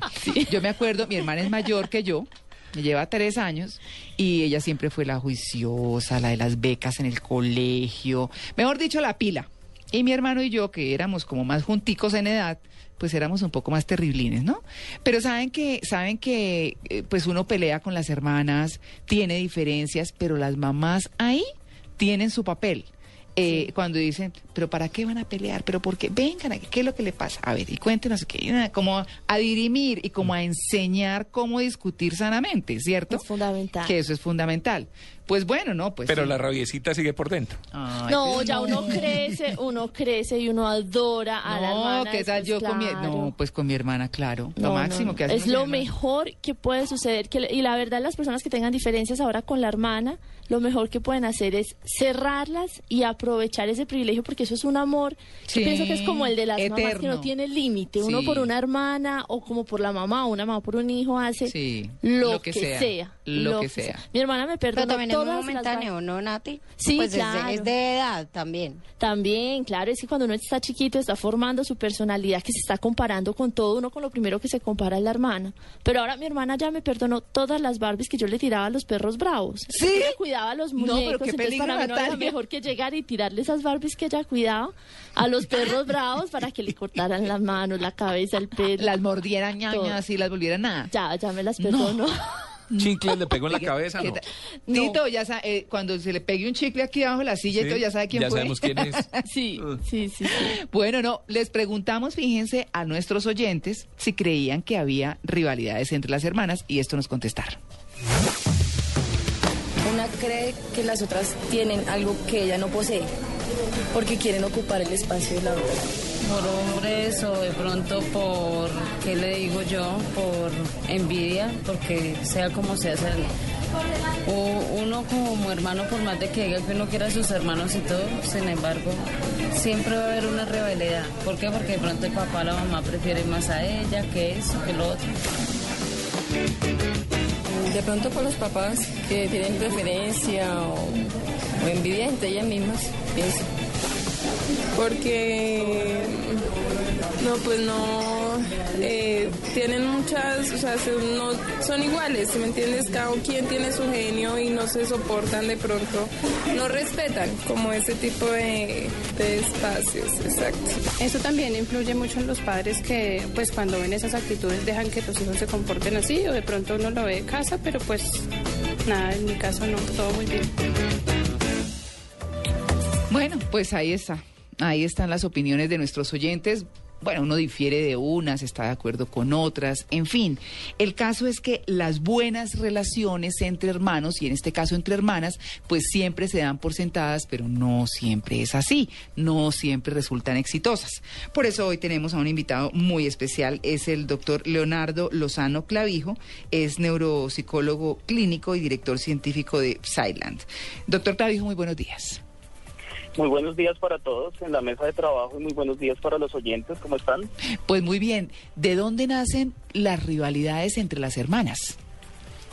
Bueno, lo que pasa es que hay varias causas, ¿no? Sí. Una de esas que podríamos analizar, pues es la causa biológica y es que generalmente cuando son mujeres, las mujeres por su misma biología, al ser un poco más verbales y al buscar un poco más la atención, pues suelen generar un poco más esa discrepancia a nivel familiar. O sea, Mm. podría ser esa una de las causas. Pero hay otra muchísimo más interesante y es que normalmente las hermanas o los hermanos, independientes de si son niñas o niños, generalmente tienen una diferencia de edad.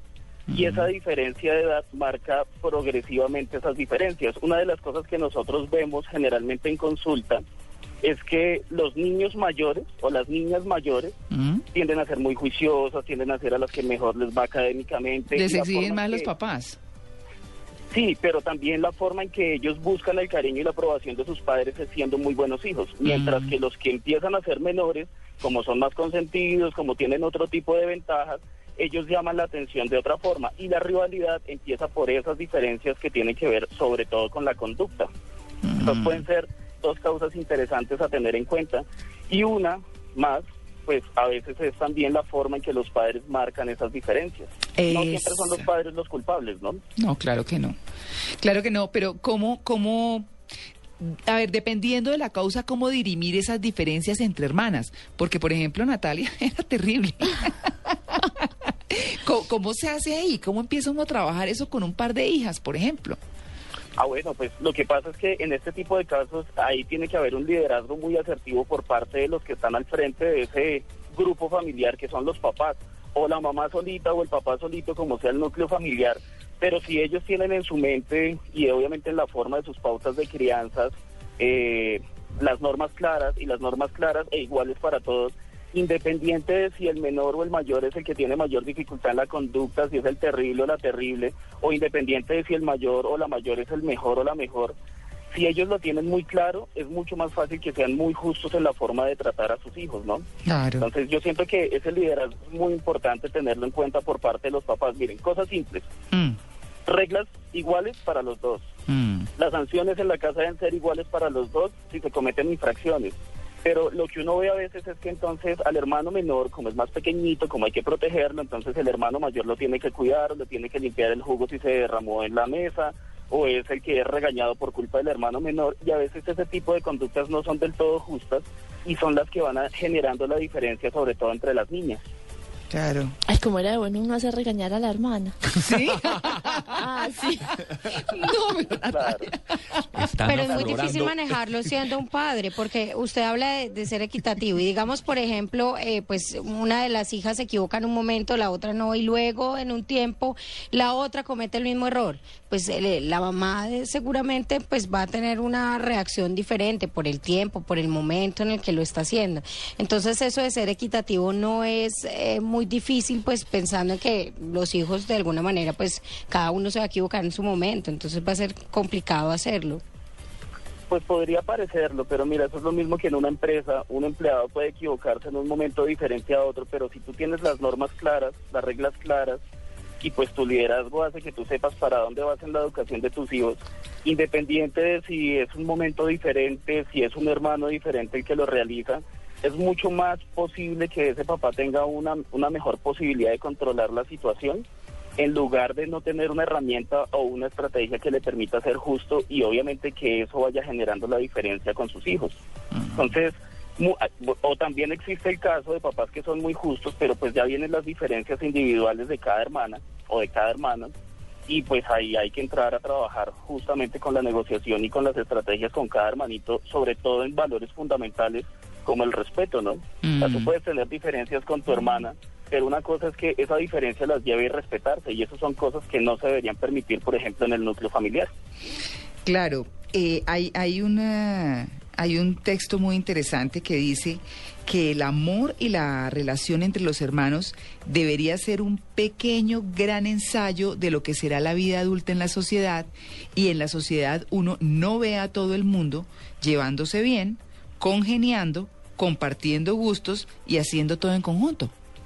Qué chévere. Claro. Es- Eso es completamente cierto, pero también es la base de lo que nosotros deberíamos aprender a manejar en nuestro primer núcleo social, que es a manejar nuestras emociones. Yo puedo estar alterado con una persona, pero no por eso tener conductas que vayan en contra de esa persona. Me parece muy interesante la frase que tú dices porque de una u otra forma es empezar a, a enseñarles desde pequeños que las diferencias están, pero no por eso tenemos que generar conflicto, o tenemos que disgustarnos o tenemos que generar un problema que sea mucho más serio y es lo que vemos normalmente en la forma de manejar las emociones de las personas.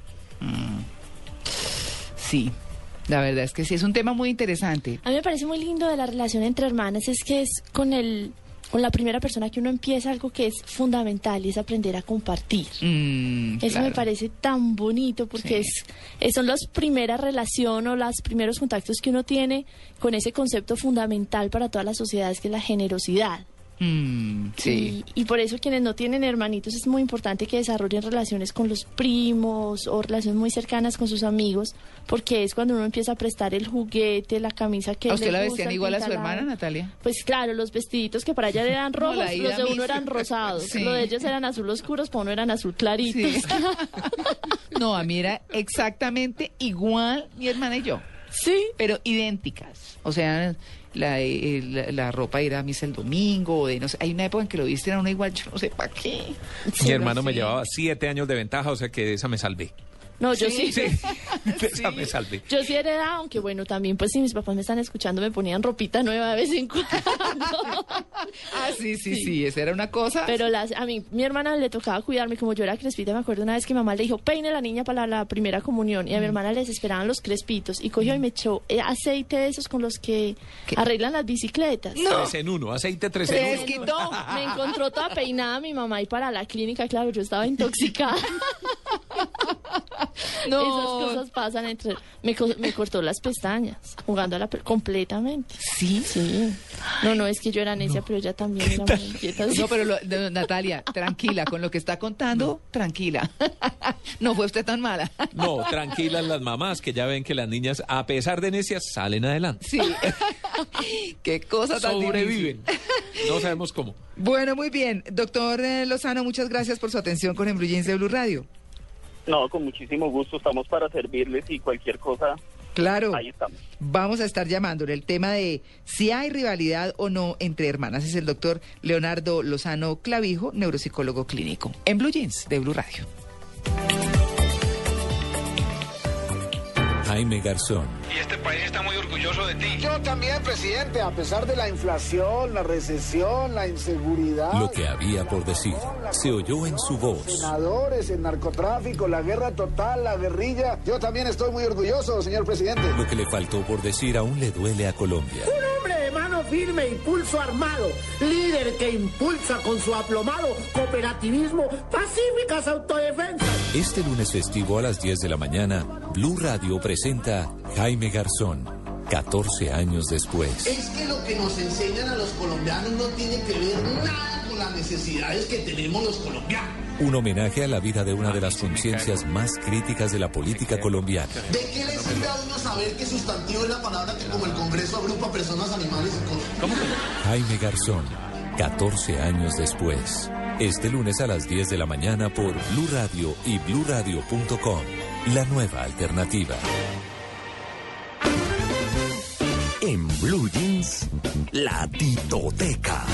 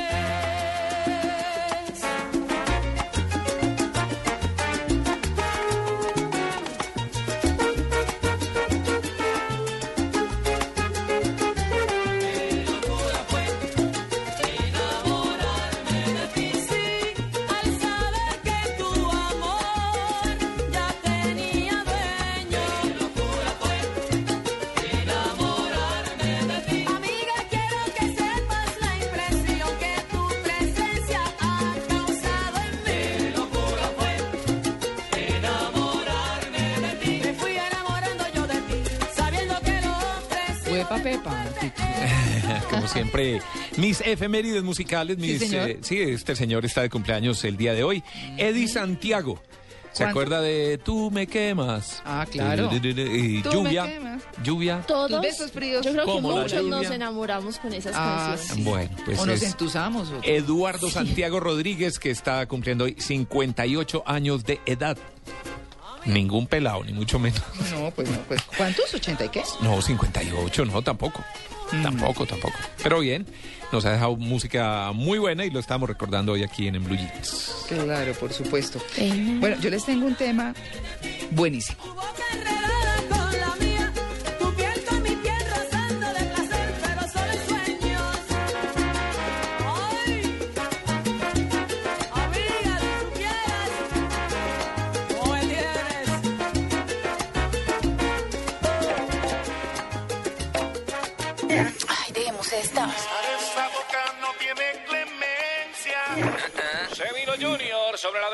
El servicio.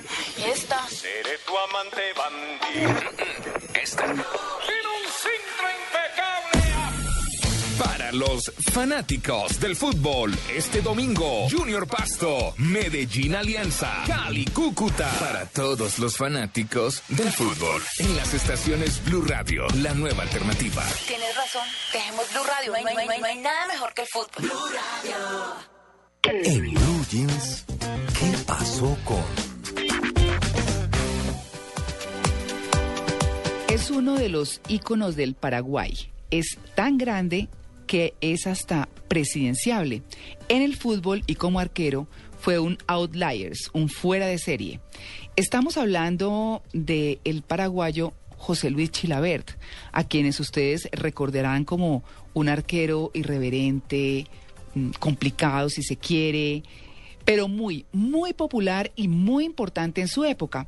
Sobre él, de quien no sabíamos nada, escribió en las dos orillas Fabio Arevalo Rosero, a quien hemos invitado hoy para que, para que nos cuente cómo fue ese encuentro. Él pone audios, si ustedes entran a la página, hay audios y un poco pues la introducción a cada uno de ellos sobre lo que eh, Fabio conversó con él. Pero además es que mm, yo como no conozco tanto a profundidad y aquí nosotros no somos tanto expertos en deportes, pues invitamos a Javier Hernández Bonet para que nos ayudara con esta entrevista porque realmente fue un hombre muy, muy importante. Fabio, muy buenos días.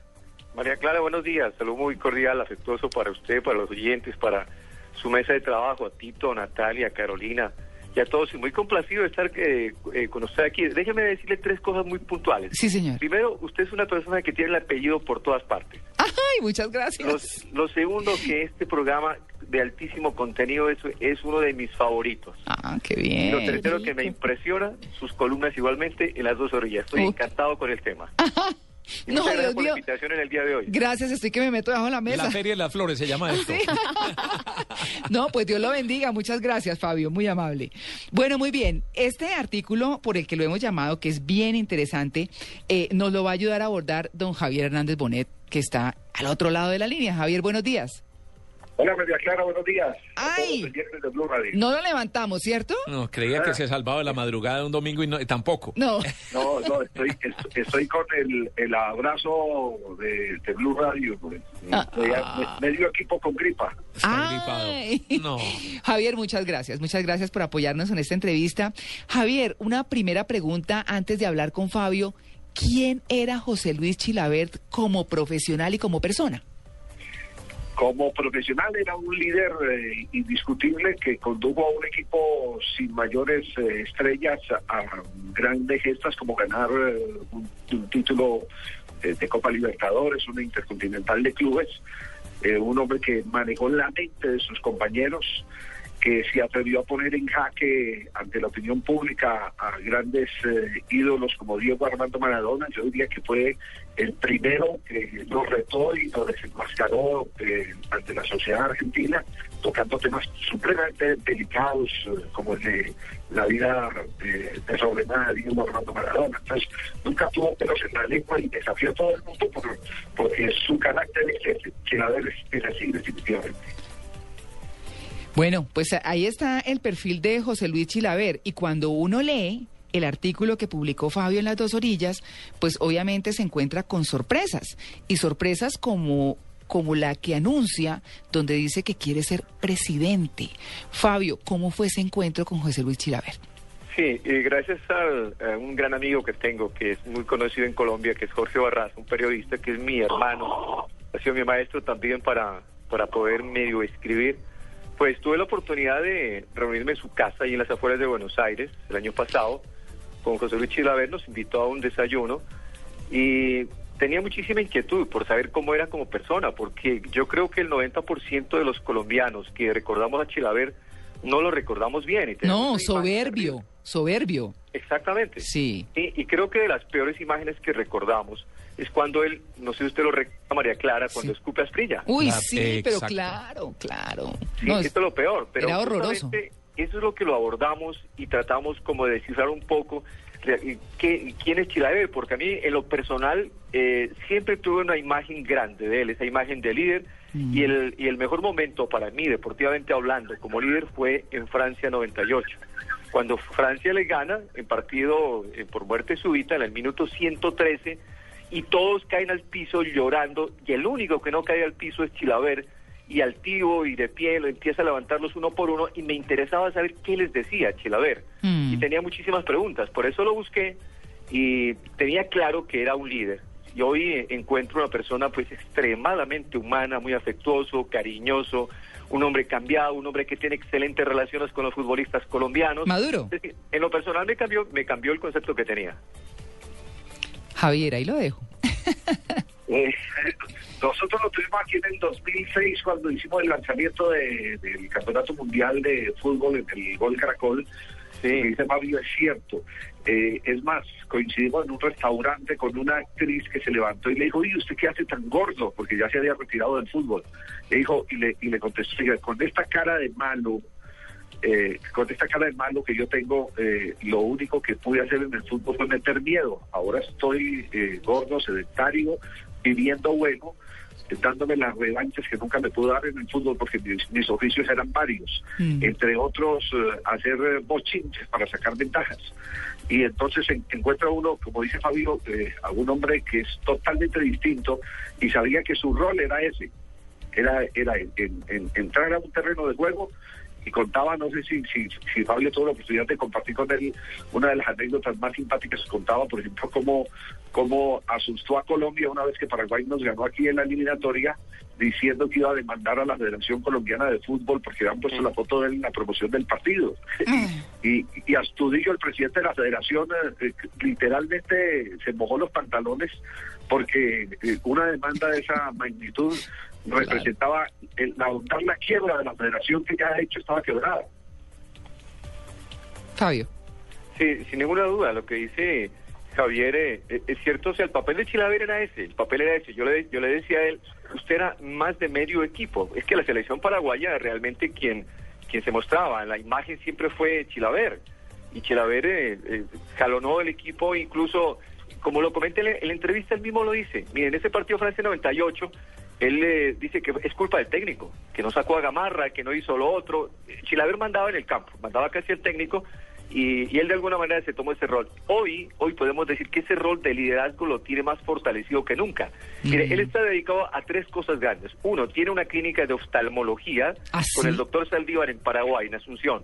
Dos, tiene, tiene una organización donde dan capacitaciones en temas de liderazgo y donde las dirige él personalmente. Es invitado permanentemente a instituciones, empresas, a capacitar empleados, a, a niños, a jóvenes, etcétera, y lo hace muy bien. Y lo otro, tiene también una empresa muy bollante que es de materiales de construcción muy modernos, que son esos sintéticos y cosas nuevas. Y eso ha hecho pues de que hoy sea un hombre un exitoso realmente como persona.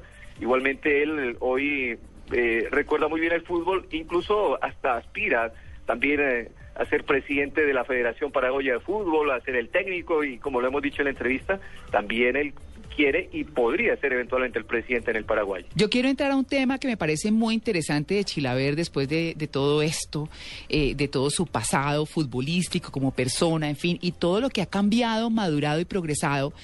Y quiero preguntarle primero a Javier, antes de hablar con Fabio, de qué le contestó. ¿Usted alguna vez, Javier, se imaginó a Chilaver aspirando a la presidencia del Paraguay? es que eso sí. En un país, en un país como en un país como Paraguay eso es eh, muy muy factible. No, no es solo no es eh, solo eh, en, en los países de, de África. Mm. En Paraguay, en Paraguay eh, alguien que sea muy famoso, arrollador eh, como como deportista, que es el caso de José Luis Chilaver, puede mover perfectamente masas. Y a uno se le hacía extraño porque él tenía, primero que todo, eh, mucho carácter. ¿Y el ego? Segundo, no, eh, y segundo, lo que más le gusta a la gente, eh, que estamos descubriendo aquí en, en- en Colombia, que todo el que denuncie corrupción Ah, se sí. vuelve un ídolo un ídolo de las bases Mm. y él y él como como tenía esa posibilidad o tiene esa posibilidad perfectamente eh, empezaba a denunciar temas de corrupción como de robar la plata en Paraguay y todas esas cosas Mm. y de inmediato lo, lo compraban en, en la base uno preguntaba por curiosidad cuando le dio ese arrebato de ser presidente de la república no sé si Fabio que comenzó con él más recientemente todavía lo mantiene pero pero la gente decía que sí votaba por Chilaver Claro. por Bueno, bueno. No, no, me gustaría decirle, Javier, que no sé, me imagino que estuvo presente en el momento ese del encontrón entre Chilaberti y el Tino Asprilla, Mm. que nos recuerda ese incidente, ¿cómo fue? Eh, ese, ese incidente terminó hasta con una patada voladora de, de Víctor Hugo Aristizábal, pero él se reía después con ellos, porque, mire, eh, en Colombia se hizo la despedida de, de el Pido Valderrama eh, en la ciudad de Barranquilla. Esa despedida 24 horas antes estuvo por fracasar, porque se canceló un vuelo, no sé por qué razones, en las que venían los jugadores. Y Chilaver, sabiendo eh, eh, que, que aquí medio Colombia lo odiaba, pero entendiendo que había un acto eh, que se merecía un gran jugador de fútbol como Carlos Valderrama, que estaba montado y preparado, no dejó ir los jugadores del aeropuerto de Ceiza. Lo reunió ahí en Ezeiza cuando todos eh, cogieron su maletica para irse porque el vuelo lo habían cancelado y hasta que no consiguieron vuelo por otro lado no no no dejó escapar eh, a, los eh, futbolistas que finalmente vinieron e hicieron ese gran show que es uno de los partidos con más alta audiencia en la historia de la televisión colombiana. Y entonces ahí era donde uno se reía viéndolos todos los que habían peleado antes y que nos hicieron pelear a todos nosotros es porque tomamos partido reunidos abrazados y disfrutando de una noche post partido espectacular. Claro, pues eh, le preguntamos a, a Fabio después de estas remembranzas tan, tan interesantes que, está narrando Javier, ese hombre eh, que dice usted en su artículo mm, quiere ser presidente de la República con toda la posición que tiene de su esposa, eh, usted lo vio diciéndolo realmente serio, ¿para dónde va José Luis Chilaver más allá? De, de esos negocios prósperos que está liderando y que está llevando, sacando adelante. No, yo veo difícil, o sea, él pues, tiene toda la posibilidad de ser presidente Sin lugar a dudas, él es una de las tres más grandes imágenes que tiene, o símbolos que tiene el Paraguay. Chilaver ha sido un hombre, un símbolo, eh, es autoestima para el Paraguay y eh, tiene una cosa bien interesante. Él ha apoyado casi siempre al partido ganador, en este caso el Partido Colorado.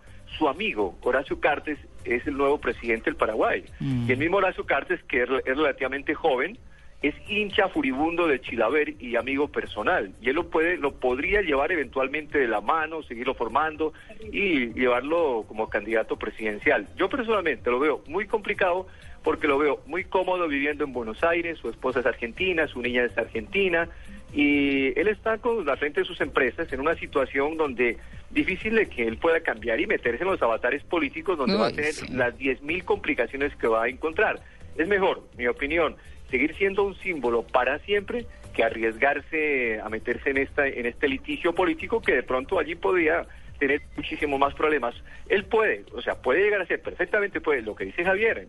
Sí, puede llegar a ser perfectamente en un país como este, pero definitivamente en la práctica lo veo muy difícil porque tiene una fuerte oposición por parte de su familia. Futbolísticamente, Javier, ¿qué nos dejó José Luis Chilaver?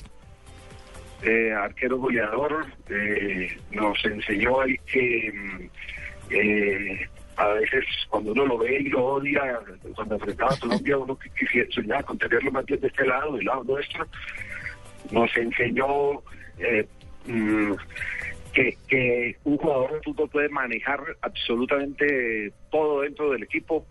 Eh, él manejaba a Vélez Arfield, eh, no se me olvida una anécdota que, que contó con un muchacho, con un muchacho que, que de quinta división tenían como tres jugadores lesionados y, y dos suspendidos y había un chico de divisiones inferiores, pero el muchachito lo habían separado varias veces del, del equipo porque porque mm, eh, fumaba marihuana y le había salido positivo.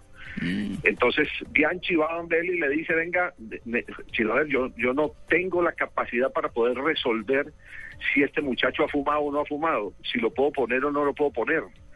Y entonces Chilaver lo que hace es citar al muchacho al cuarto piso donde estaban concentrados, eh, se hace al lado de una ventana, empieza a conversar con él y qué más, si has vuelto a fumar y no has vuelto a fumar.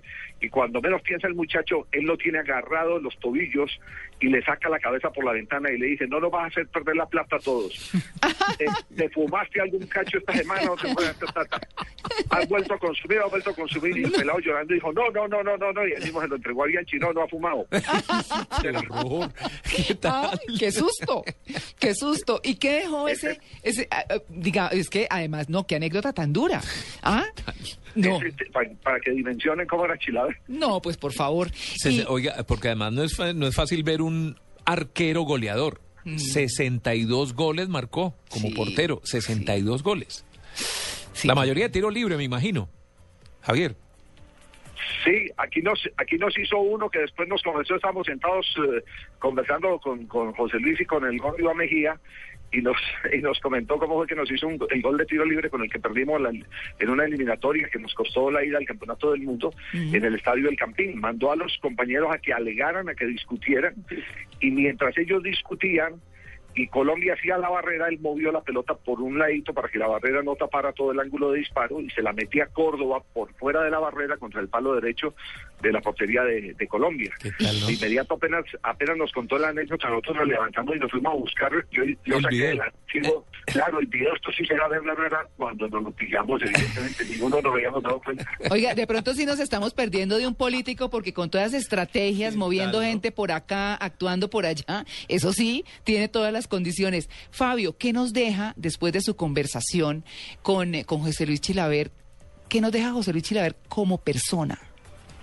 No, como persona eh, definitivamente es un hombre extraordinario, es un hombre que es respetuoso, es de lo más, digámoslo así, como lo diría la mujer, es muy tierno él, él de por sí, eh, está mucho más gordo, más obeso, y eso cuando uno lo ve de primerazo, pues uno cree que es una persona osca, pero en términos generales eh, es un hombre que es ejemplo para los futbolistas, porque él es más próspero hoy que cuando era futbolista. Incluso en, en su momento llegó a ganar algún dinero, pero más dinero lo está ganando en el día de hoy, porque se ha dedicado con muchísimo juicio a dos cosas, que es a su familia y a sus empresas. y está muy entusiasmado, por ejemplo, con- como lo dice en, el, en los audios que está en la entrevista, con el doctor Saldívar, con el tema de, de la- su clínica de oftalmología y toda esta, toda esta historia.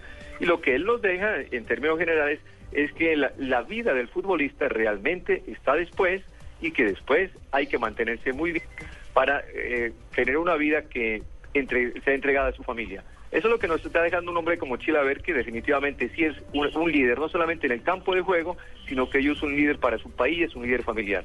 Bueno, pues... Sí, y, y un buen ejemplo para los deportistas Sí, que a los claro. 30, 35 años ya Exacto. Se ya les se les acaba la carrera sí. y de ahí qué hacer. Sí, sí, que antes se quedaban como varados. Pues queremos agradecerles muchísimo por este aporte deportivo hoy en Blue Jeans. Súper ameno. Que no es tan, sí, muy rico. Además, esas anécdotas históricas tan interesantes entre anécdotas de hace un muy buen tiempo y la actualidad, que son chéveres. Don Javier Hernández Bonet, muchas gracias por ayudarnos con esta entrevista.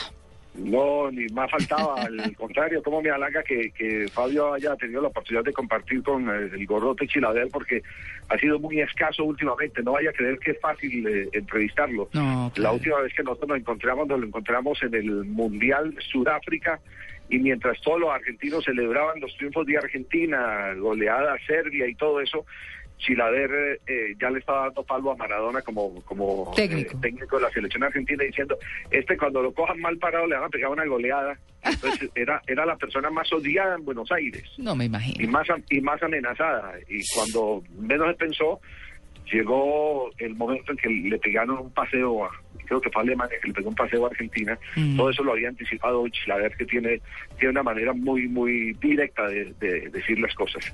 Él ama, eh, quiere mucho, mucho a, a- a la gente, pero también eh, cuando se mm, le tiene en otro lado, es un hombre que no da ningún tipo de tregua, que Mm. todo lo descubre y todo lo revela. Un abrazo, Javier. Chao. Y mejórese, Sí, mejórese, me- no nos sí. traiga esa gripa el martes. No. Un abrazo, Javier. Fabio, muchas gracias. Muy interesante esa entrevista y pues bueno, fue tan interesante que decidimos traerla acá porque sabemos que a los colombianos, a todos, José Luis Chilaver nos, nos eh, recuerda ese pasado duro y difícil que tuvimos con él. Vamos a escuchar al señor. María Clara, muchas Sí. gracias. No. Eh, Chilaver marcó 70 goles en, en total. Y cuando hay una cosa interesante, cuando le preguntamos si se considera el mejor arquero del mundo, él dice que en, una premiación en Wiesbaden, cuando eso bajó de recibir el premio como el mejor arquero, Dino Soft, que históricamente ha sido de los mejores, se paró a decirle que era el mejor. Le dice, no, tú eres mi maestro, tú eres el mejor. Dice, no, yo nunca tuve la oportunidad de salir del área y marcar goles, y tú sí lo hiciste. Y quiero terminar con una pregunta que le hice al final. ¿Qué diferencia hay entre ganadores y perdedores? Él dice que los mediocres, entre ganadores y los mediocres, que los mediocres buscan simplemente no perder y los ganadores buscan ganar. La respuesta a su futuro está allí en esta respuesta que nos dio al final. María Clara, Tito, Natalia, eh, Carolina, muchas gracias por la invitación y cuenten conmigo cuando sea oportuno. No, pues muy bien, eh, muchísimas gracias Fabio, de verdad, porque fue muy interesante y pues bueno, éxitos, ahí nos seguimos leyendo y nos seguimos hablando. Ahí seguimos compartiendo las dos orillas, algo maravilloso. Claro que sí. Muchísimas gracias por la invitación. No, gracias a usted. 854. José Luis, pero ese, ese hecho, ese incidente de, de, de- Francia 98, consideramos que dejó una muy buena percepción suya, porque lo que se vio allí en ese, en ese partido, lo lindo de eso fue el manejo que usted tuvo del equipo. cuando el equipo, cuando el equipo que perdió del jugador estaba en el piso, no podemos olvidar la imagen donde usted casi que uno por uno los iba levantando. Era como un papá para ellos. Era realmente como la imagen que vimos. Y No, todo el mundo ha conmovedor, visto. sí, Era, era conmovedora y parecía el técnico, parecía el presidente. eh, nos parece absolutamente valioso. Y creo que, aparte de que, de que Paraguay que, quedó eliminado, la sensación que dejó José Luis Chilaver para el mundo fue una sensación eh, totalmente inolvidable y de una persona que tenía un futuro, no solamente en el fútbol, sino un futuro para ser un verdadero líder en el, en en el país. Sí, justamente que yo le manifesté a cada uno de mis compañeros que estaban ahí tirados, eh, los levantaba uno cada uno y les decía que me sentía orgulloso de tener compañeros como ellos. Porque no perdimos eh, siendo que el equipo anfitrión fuera superior con nosotros, sino por el destino de la noche que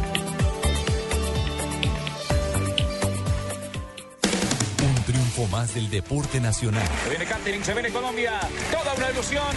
La saltadora de sueño. Caterine Ibargüen, medalla de oro en salto triple en el Mundial de Atletismo Moscú 2013. Catering por encima. Para la primera casilla, Catering. Blue Radio, siempre junto al deporte colombiano. Ojo, se viene con Eva. Con Eva para que Colombia celebre. Con Eva para que Colombia esté. Con Eva.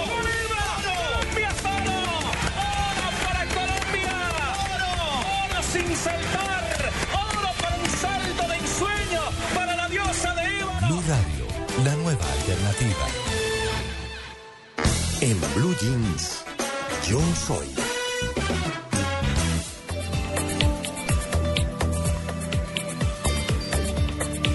Yo soy FEM. FEM es una revista que cumplió un año recientemente y que es liderada por una mujer maravillosa que ha sido ícono en los medios en nuestro país, que es Magda Egas, a quien saludamos a esta hora. Magda, buenos días, bienvenida en Blue Jeans de Blue Radio. Eh, María Clara, un abrazo para ti, a todos los miles de oyentes de Blue Radio y a toda tu mesa de trabajo. Muchísimas gracias. ¿Cómo surgió FEM? Bueno, eso tiene su historia. Eh, me llamaron a dirigirla y lo pensé mucho tiempo, la verdad. Porque aunque he vivido en los medios de comunicación siempre, jamás había incursionado al mundo eh, editorial realmente. Le dije, bueno, la voy a dirigir y me fui enamorando de ella, me fui enamorando y le compré. Y hoy es mi proyecto de vida, la joven de bebé.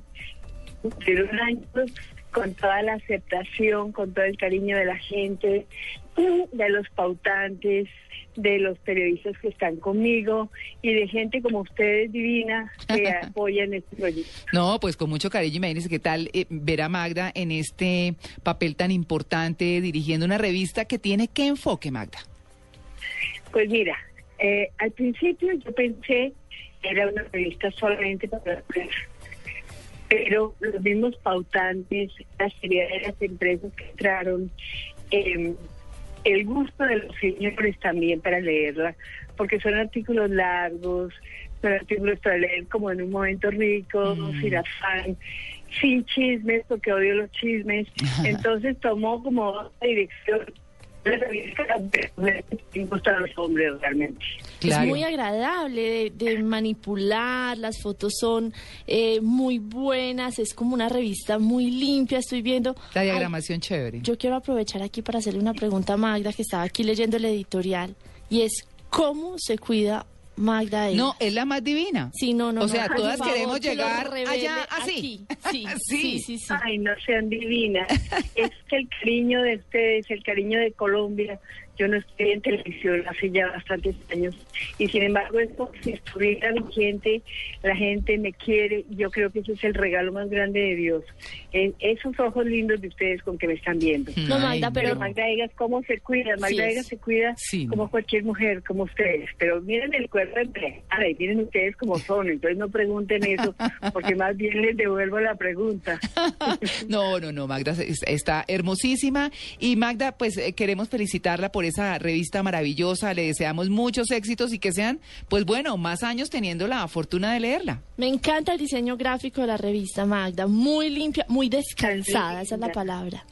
Muchas gracias. Eso va va a sentir el diagramador, el fotógrafo, todos son muchachos jóvenes que han inyectado mi vida también de cosas lindas y que han aprendido de, de la experiencia mía. Es un equipo de trabajo, tú sabes, uno no hace las cosas solo, es un equipo y me siento orgullosa y les agradezco ese comentario porque es para mí motivación para seguir más adelante y para seguir todo el tiempo. Claro que sí, es Magda Egas, directora de FEM, una propuesta nueva en revistas linda, limpia, agradable, amable, maravillosa. Gracias. Un abrazo, Magda.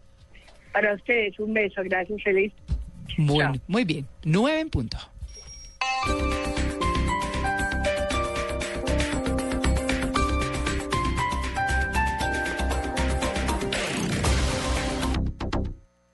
¿Quiere degustar gratis el mejor ceviche de tilapia? Venga a Expo Huila 2013, la feria de los sectores estratégicos del departamento, del 29 de agosto al 1 de septiembre en el antiguo Club Social. Invitan Alcaldía de Neiva, Gobernación del Huila y Cámara de Comercio de Neiva. Ay, dejemos esta. Se vino Junior sobre la derecha, tiraron el servicio. Esta. Seré tu amante bandido. Esta. Vino un centro impecable. Para los fanáticos del fútbol, este domingo, Junior Pasto, Medellín Alianza, Cali Cúcuta. Para todos los fanáticos del fútbol, en las estaciones Blue Radio, la nueva alternativa. Tienes razón. Dejemos Blue Radio. No hay, no hay- no hay- no hay nada mejor que el fútbol. Blue Radio.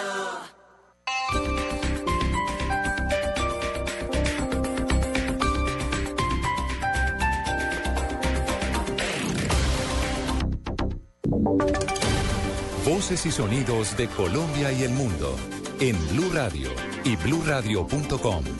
Porque la verdad es de todos. Una presentación de Proxol y su hotel Best Western Santa Marta Business Hotel, el primer hotel de negocios en Santa Marta.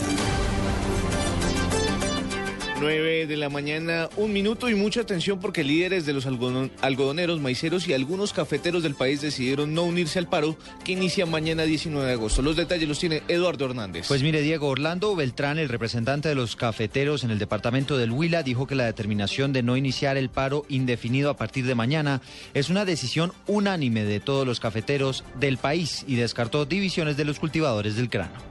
El eje cafetero ya previamente nos había manifestado que estaban pasando por la misma situación de, recolección de la cosecha y por lo cual no podían indefinidamente participar en esta protesta.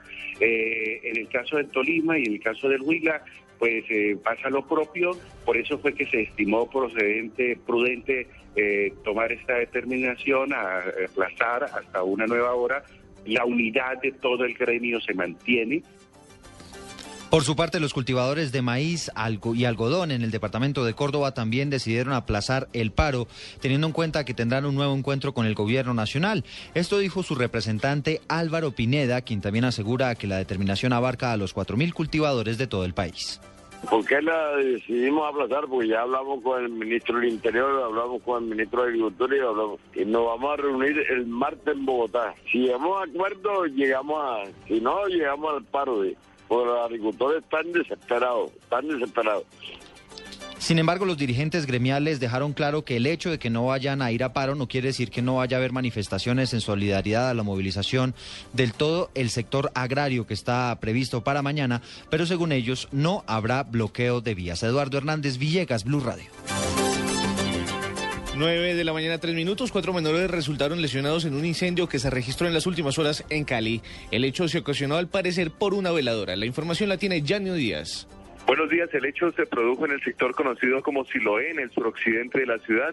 Se trata de dos hermanas que dejaron a sus seis niños en una vivienda mientras se iban a divertir a una discoteca y les dejaron encendida una vela, lo que al parecer ocasionó el incendio. La conflagración fue atendida por la misma comunidad, quien se dio cuenta y eh, lograron controlar el fuego y sacar a los menores de la casa, evitando que se produjera una tragedia. Cuatro de los menores, entre ellos una menor de nueve meses, fueron trasladados inicialmente al Centro de Salud de Siloé y posteriormente remitidos al Hospital Universitario del Valle, donde a esta hora reciben atención médica y se recuperan satisfactoriamente. En Cali, Yanio Díaz, Blue Radio.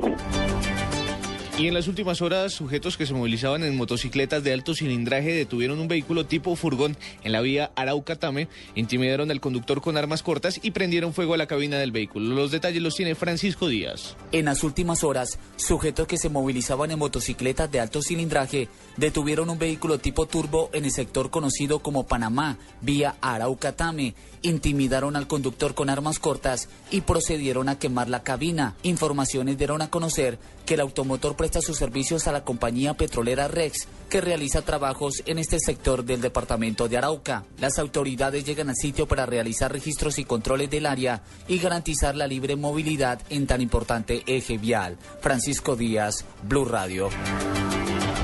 En noticias internacionales, esta mañana el Papa Francisco pidió por la paz de Egipto. Los detalles los tiene Natalia Gardia Zavala.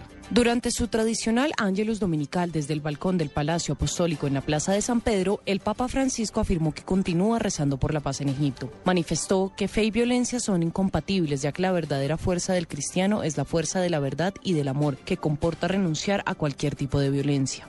Antes del rezo, el Papa señaló que el Evangelio no autoriza en absoluto el uso de la fuerza para defender la fe. Finalmente pidió a los congregados que rezaran por las víctimas del naufragio del ferry en Filipinas y también por la delicada situación que atraviesa Egipto. Natalia Gardea Zabal, Blue Radio. Noticias contra reloj en Blue Radio.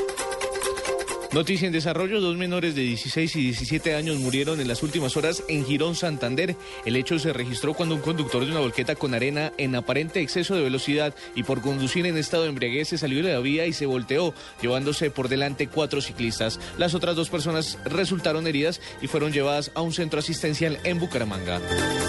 La cifra, 108 personas murieron y 3.000 más eh, resultaron afectadas por las inundaciones en Pakistán, provocadas por las fuertes lluvias de- del monzón de las dos últimas semanas, informaron autoridades de este país.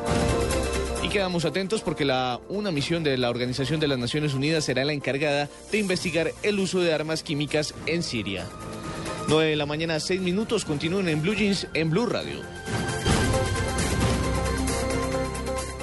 Proxol le da la bienvenida al Best Western Santa Marta Business Hotel, un lugar único en el que se convocan el buen gusto, la comodidad y el placer de los buenos negocios. Ubicado en el Prado, calle 24, carrera cuarta esquina, futuro centro empresarial, financiero y comercial de Santa Marta.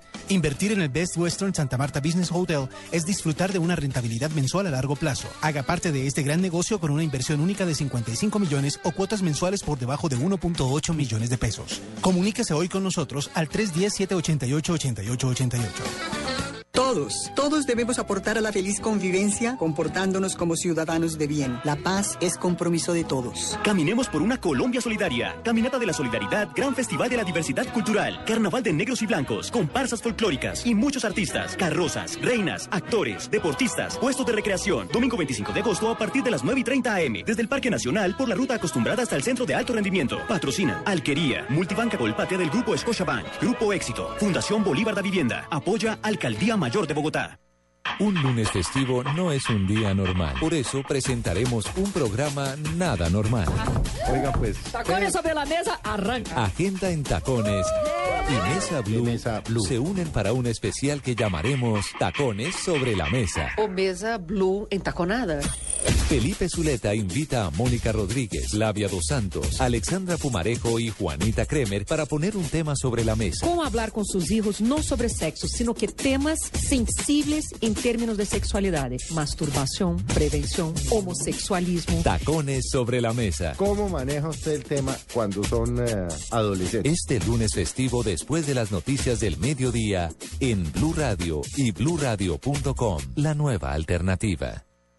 Este lunes festivo, Blue Radio en escena presenta un homenaje al instrumento que marcó una época, el saxofón.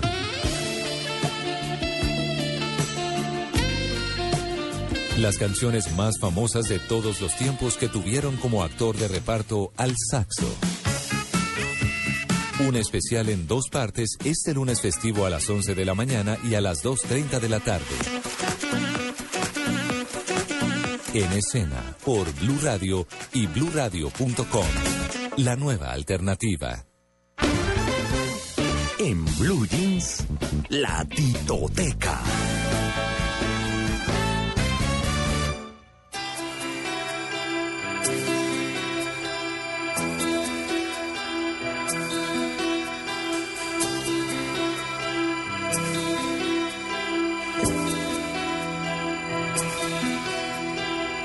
Like the wind through my tree. She rides the night next to me. She leads me through moonlight, only to burn me with the sun. She's taken my heart, but she doesn't know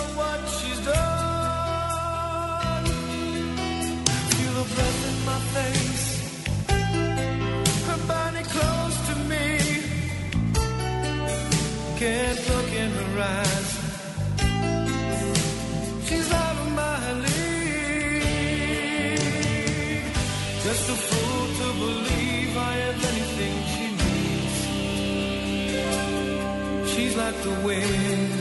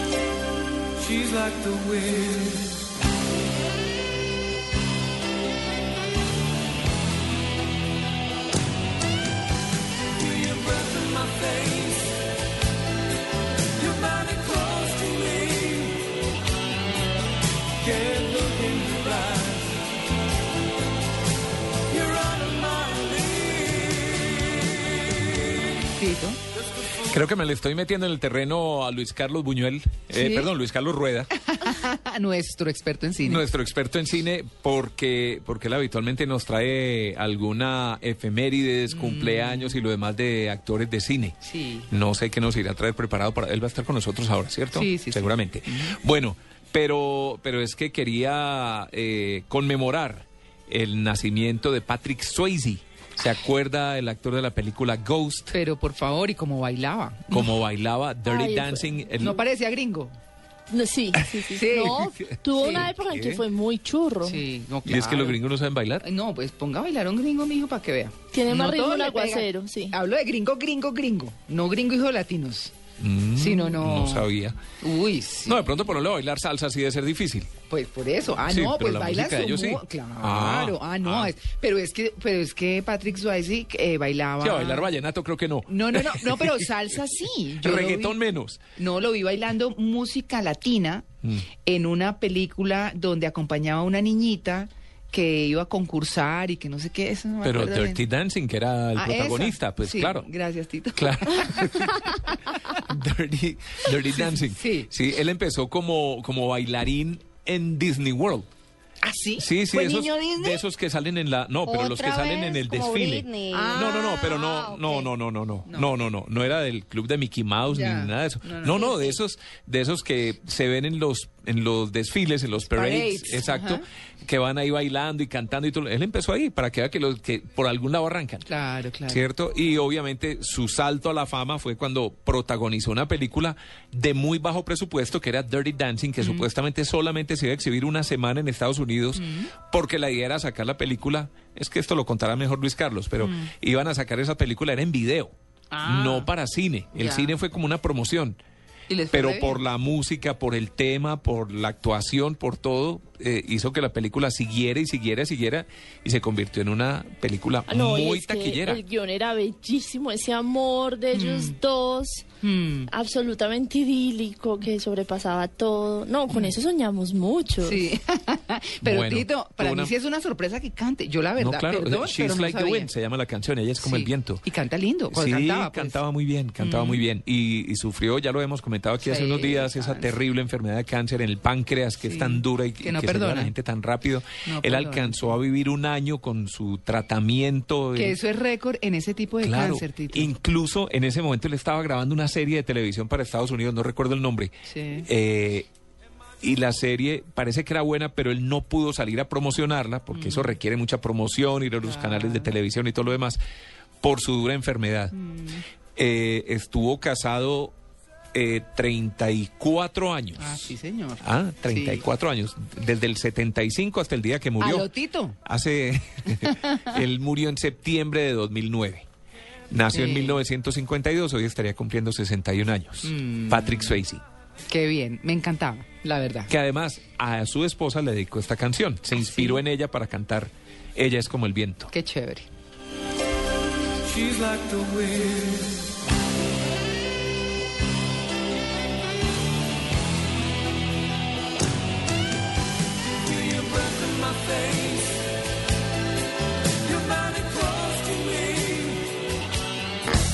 Blue Jeans, yo soy.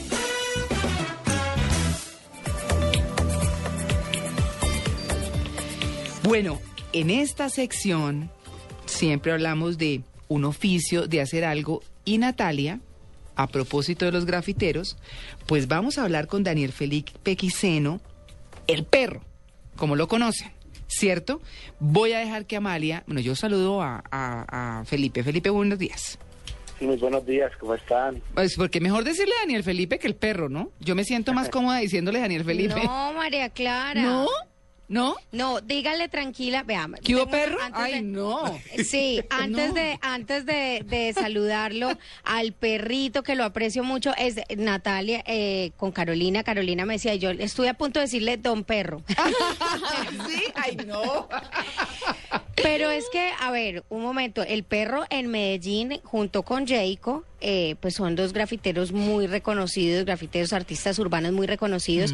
Entonces, eh, pues es también su nombre artístico, así que pues yo sí me atrevo a decirle perro. Perro, bienvenido Son a Blue líderes- Jeans. y- Sí, señora. Antes también quería decir que son líderes sociales. Divinos. Y son ejemplo de juventud para muchísimos jóvenes en Colombia que ven en el arte, en la expresión, una, una opción a tantas situaciones difíciles que se viven en Medellín. Don Perro, buenos días. Sí, muy buenos días, ¿cómo está la gente de mi radio? Aquí estamos divinamente. Bueno, no, yo, yo la verdad no me siento cómoda diciéndole perro, eso es, eso es una bobada mía. Pero, pero eh, yo le digo Daniel Felipe, pero como estábamos hablando en esta sección Yo Soy y como Amalia pues muy seguramente nos va a apoyar mucho en esta entrevista, yo le quiero preguntar para, para que usted les cuente a los oyentes de En Blue Jeans de Blue Radio, ¿qué es ser grafitero? ¿Qué es el grafitero? Sí. Creo que ser grafitero es un estilo de vida, es, es una enfermedad que uno adquiere, Como el periodismo, que es una enfermedad. sí, es como una enfermedad que uno adquiere, donde uno está crea, construyendo un lenguaje para contarle a la gente un montón de cosas que, que nos está pasando y que están pasando en la ciudad. Es, es una enfermedad que uno quiere eh, mostrar todas esas cosas bonitas y todas esas cosas malas que de cierta forma eh, la gente del común no cuenta. Cuéntenos un poco de su historia. ¿Cómo se convierte usted en artista grafitero? Pues yo me convierto en grafitero por una tarea una vez en, un- en el colegio, donde iba perdiendo artística. Entonces conocí allá a un amigo que, que practicaba y a partir de que vi él cómo me hacía un graffiti, yo seguí todos los días pues como empeñado haciendo trazo tras trazo y, y así comencé pues como la historia. Luego pasé a ser parte de una red de hip hop muy grande en la Comuna 13 que se llama la red de hip hop La Élite, donde ahí comencé a adquirir pues como todos los fundamentos y, y el concepto para poder ser un buen artista. Pero perro, hay algo muy interesante y es que usted es un grafitero, listo, eh, pinta algunas paredes de la ciudad, pero eh, usted tiene dos proyectos muy bonitos eh, dentro de todo el tema del graffiti. Es primero que da clases de graffiti y segundo el grafitur que lo mencionaba Natalia hace un momento. ¿Cómo empieza el tema del graffiti no solamente a ser eh, callejero y demás, sino a volverse algo ya más serio en su vida y a, y a plantearse proyectos como estos dos que le estoy mencionando.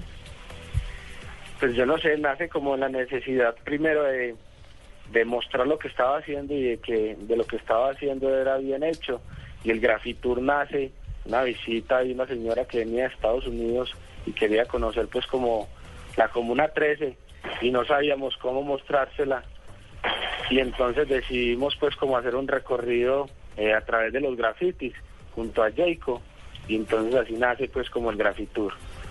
Eh, nace pues como por iniciativa de los dos y querer hacer las cosas cada vez más profesionales, como le decís, como si uno es artista, hacerlo bien hecho para poder adquirir todo ese reconocimiento que, que nos merecemos.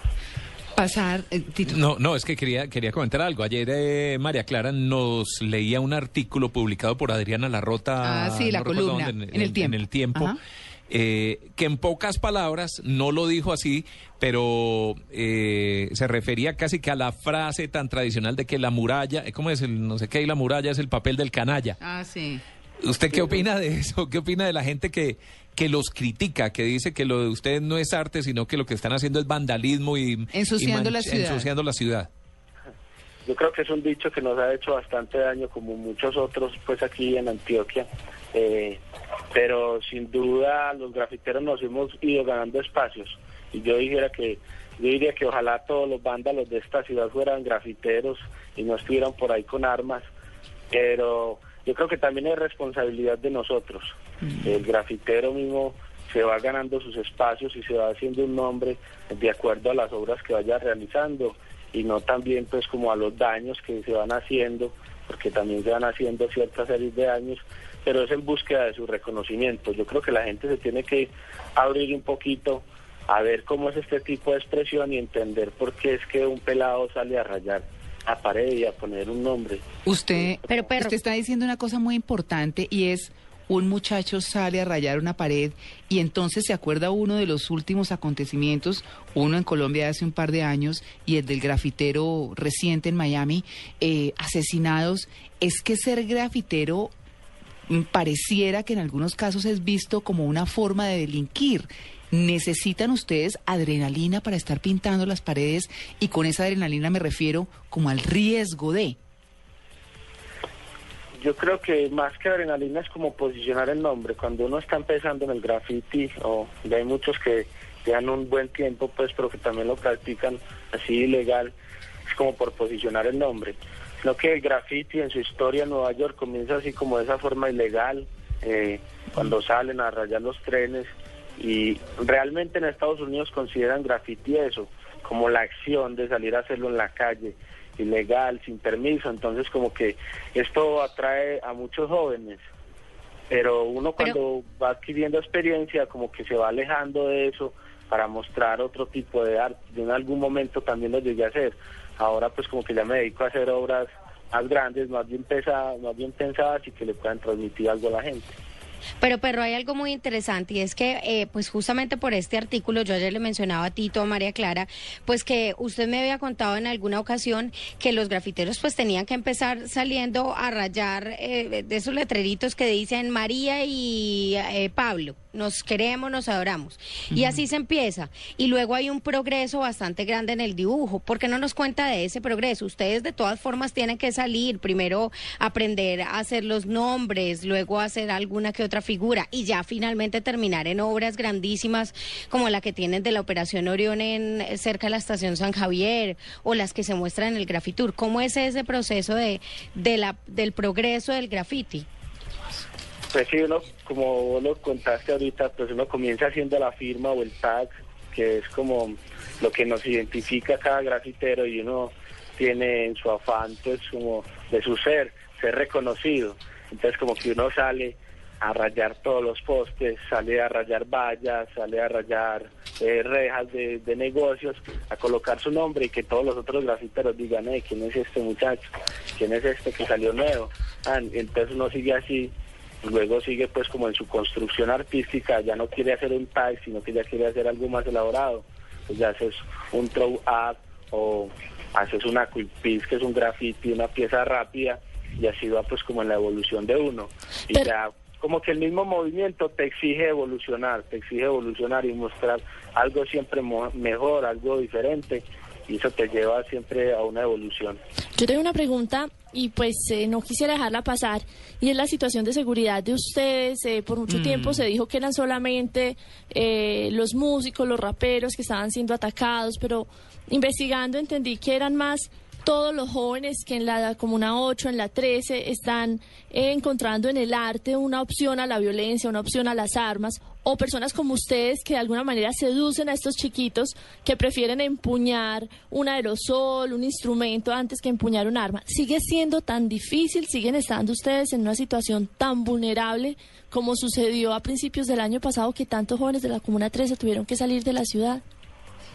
Pues no, yo creo que en estos momenticos no. Y también hay que aclarar que no es solamente a los músicos y a los artistas, eh, son- sino que es una, una crisis que ha venido sufriendo Medellín, porque también se no se muestran los que caen que son futbolistas o mecánicos, no es una crisis que ha venido sufriendo Medellín, no solamente para los artistas, para toda la gente, pero no, yo creo que no, en estos momenticos en la comuna y en Medellín estamos viviendo un cierta tranquilidad, pero antes yo creo que el arte le sirvió no de escudo.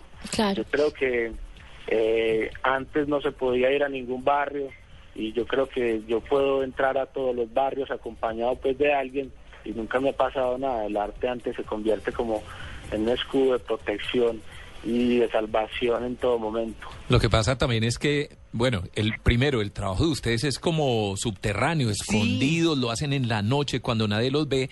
Y segundo, no están usando sus propios sitios para demostrar su, su arte, sino que están usando paredes de otras personas, de otras propiedades, ¿cierto? Entonces, es probable que eso, eso cree ese, eh, no sé, esa molestia por cierta parte de la sociedad. Primero, que los vean escondidos, haciendo cosas al escondido y segundo, usando paredes de, de- de otras personas.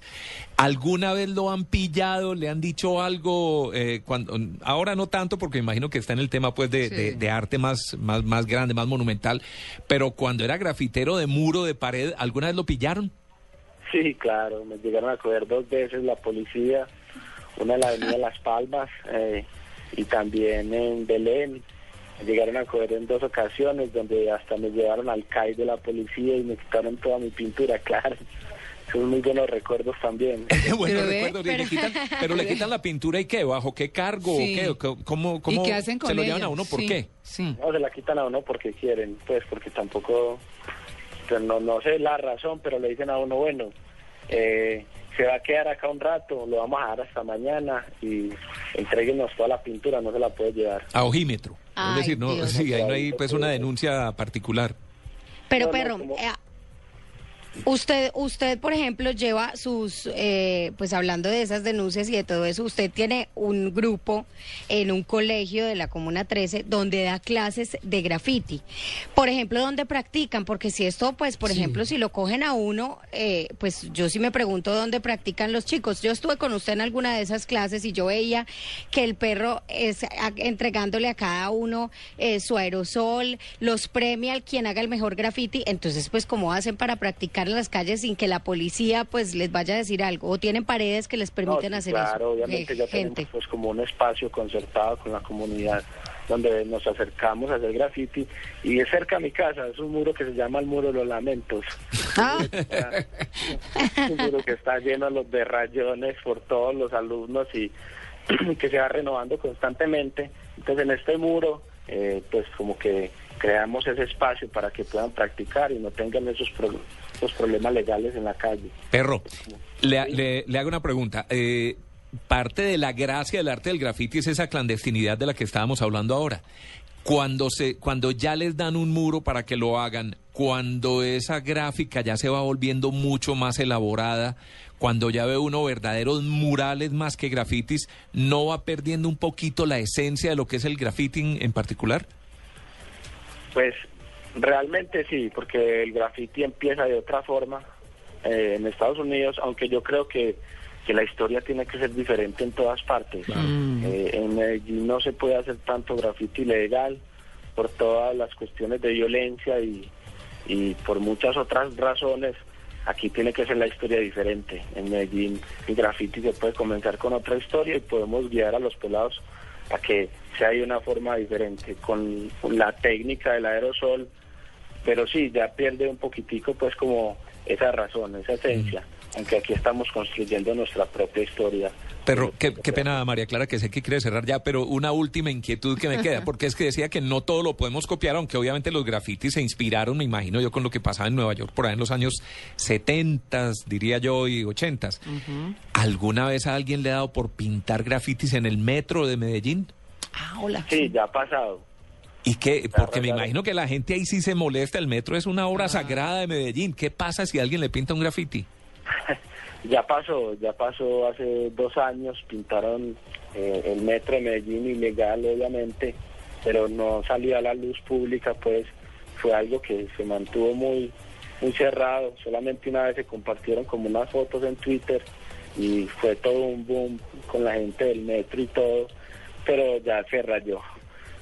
Ya se rayó y no salió, pues el, el metro, no, ese tren no salió a hacer recorrido, pero sí se hizo, pues, eh, como el rayón y también tuvo su, su cierto boom ahí entre, entre los que sabían y, y cómo fue todo este rollo. Claro. Pues bueno, ahí está Don Perro. El perro. Don Perro. Don Gato y, usted su pandilla. Está y Don Perro y su María pandilla. Clara Ah. y Tito para que vengan a hacer el grafitur. Es una cosa tan bella. No, me parece chéverísimo. Es impresionante. Claro, claro, no, nos vamos a ir todos. En paseíto, no bugueño porque está Tito, por supuesto, pero sí nos vamos todos en blue jeans a ver ese grafitur. Perro, Sí, muchas gracias. cómoda. Señor. Bueno, sí que para hacer el grafitur, ropa cómoda, Sí. eh, muy atentos. ¿Y eso es con la- derecho a paleta y todo o no? Claro, también. a la caminata, a hacer ejercicio un ratico y a conocer la Comuna 13 con los dos ojos, con los dos pies y sacar sus propias realidades a Mm. través del arte. Y con un spray. Con bueno, muy bien, es Daniel Felipe Quiseno Fernández, el perro, reconocidísimo grafitero en Medellín. Muchas gracias por estar en Blue Jeans de Blue Radio.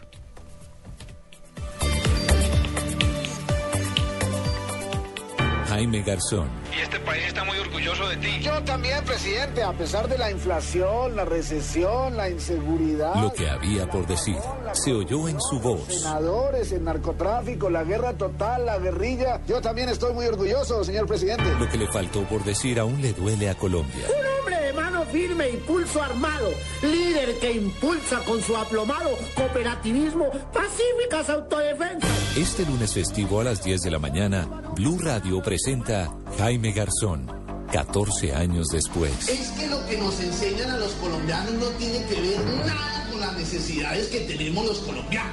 Un homenaje a la vida de una de las conciencias más críticas de la política colombiana. ¿De qué le sirve a uno saber que sustantivo es la palabra que como el Congreso agrupa personas, animales y cosas? Jaime Garzón, 14 años después. Este lunes a las 10 de la mañana por Blue Radio y bluradio.com. La nueva alternativa.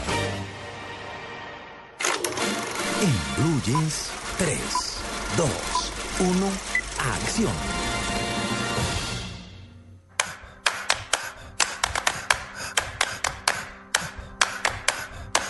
Allahu Akbar.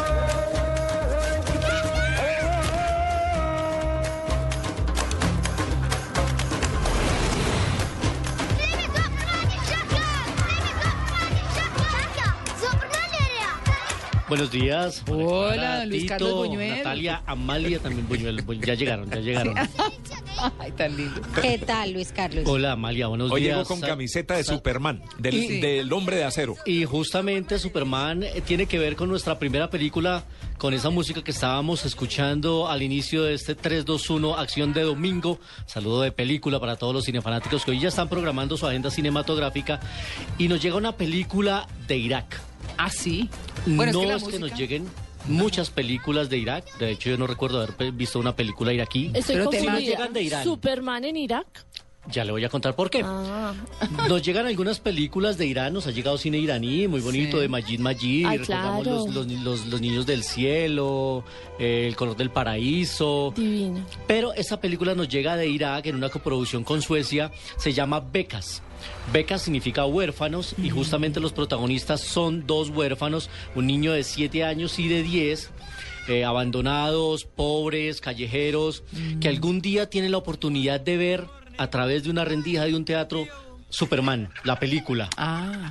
Y ellos en medio de su fantasía deciden que se quieren ir a Estados Unidos a vivir con Superman.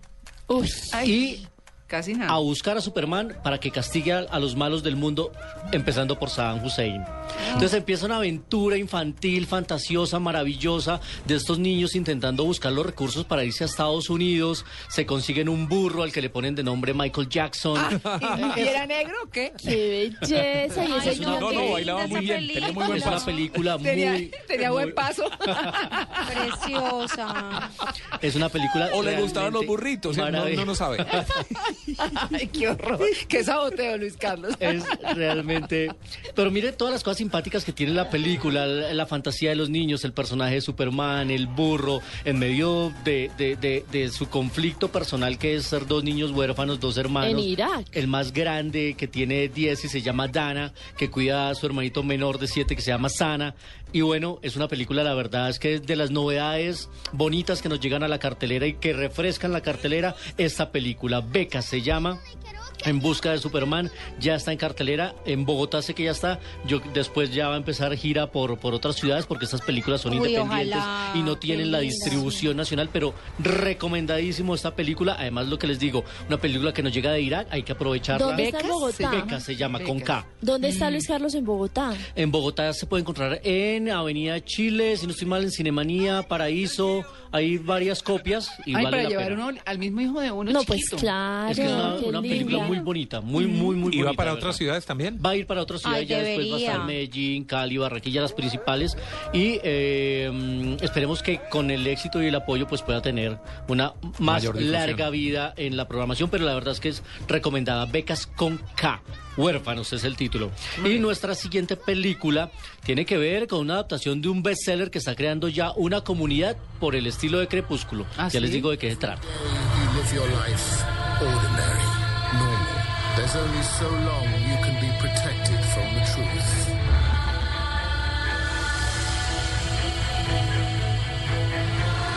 There is a world hidden. Esto se llama Ciudad de Sombras. Perdón, corrijo. Cazadores de Sombras, Ciudad del Hueso. ¿Del hueso? Del hueso. Ya. Se ha creado una comunidad a partir de otros libros bestseller que se llaman justamente City of Bones, eh, que a diferencia de Crepúsculo, esta no aborda el tema de los vampiros y los no. mortales, sino el tema de los ángeles y los demonios.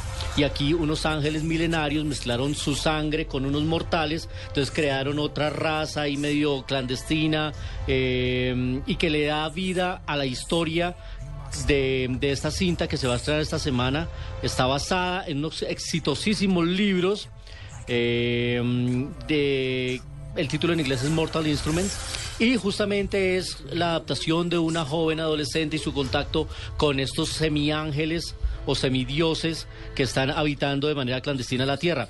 Ya han creado una comunidad en Colombia y hay muchos fans. De hecho, hace poco hicieron su primer fiesta de lanzamiento, se reunieron los fans, compartieron los libros, se reunieron aquí en un bar, el que queda ahí en el, en el centro comercial Atlantis, el que hace parte de la gran cadena de restaurantes y, y bares, y, y ya están creando una comunidad tipo crepúsculo y están esperando muy ansiosamente la película que llega esta semana a la cartelera. Aventuras muy adolescentes, muy por el estilo de crepúsculo, lo repito, sin, sin, sin, sin compararla o sin igualarla, pero en esta ocasión no son vampiros, sino que son ángeles los que llegan a la cartelera. ¿Pero ángeles buenos o malos? Ángeles buenos. Los malos son los demonios. Ok, todos los ángeles son buenos. Los ángeles, bueno, lo- eh, Luzbel era un ángel, ¿no? Se, se fue por el camino que no era y terminó convertido en el diablo. Era Ya. un ángel. Ya. ¿Qué tal, Natalia? Porque tiene... Yo soy un angelito. Yo ¿Bueno o sí, malo? eh, pero está bien, ¿Bueno mire, o malo? Tito, pero mire cómo está dicho, un angelito. Mm. Perfecto, Natalia. Bueno, aquí, aquí lo que pasa es que Natalia, Mara Clara y Amalia son los ángeles de Tito. Ah. No son los de Charlie, sino los ángeles de Tito. De Tito's Angels. Ay, Luis Carlos. Eso y el buñuelo. Salió buenísimo. Bueno, y nuestra tercera película es un relanzamiento 20 años después. ¿Ah, sí?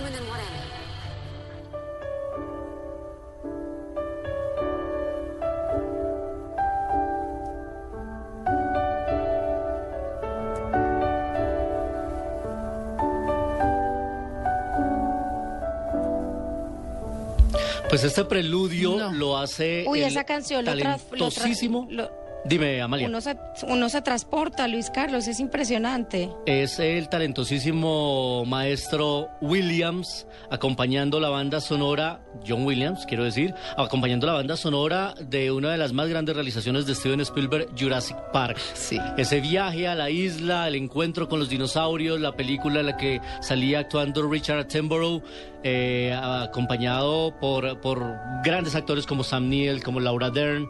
Y resulta que estamos celebrando el vigésimo aniversario de Jurassic Park. 20 ¿Ah, sí? años ya cuando uno dice, hace 20 años. Uy, hizo no. Jurassic Park. Ya- O sea, sea sí que- se siente uno viejito. Es que ya cuando esa música lo transporta a uno y uno dice, uy, yo me acuerdo cuando iba a ver Jurassic Park, había intermedio en las películas. Con eso le digo todo. Había Ya intermedio. se siente uno Claro, como intermedio. viejito. Intermedio para visitar Sí, la había dulcería. intermedio Claro. para Claro, visitar la dulcería, sí, señor. Y vendían los, los dinosaurios chiquiticos que uno los metía al agua y se crecían. No, en, los parques- Sí. en Universal está la parte de, de Jurassic Park, eh, Parque espectac- espectacular, espectacular. con paseo pues en la lanchita y el otro eh, aéreo. y No, Pero no hay que ir hasta, hasta Universal, uno puede ir aquí al Congreso y se encuentra con una cantidad de dinosaurios también.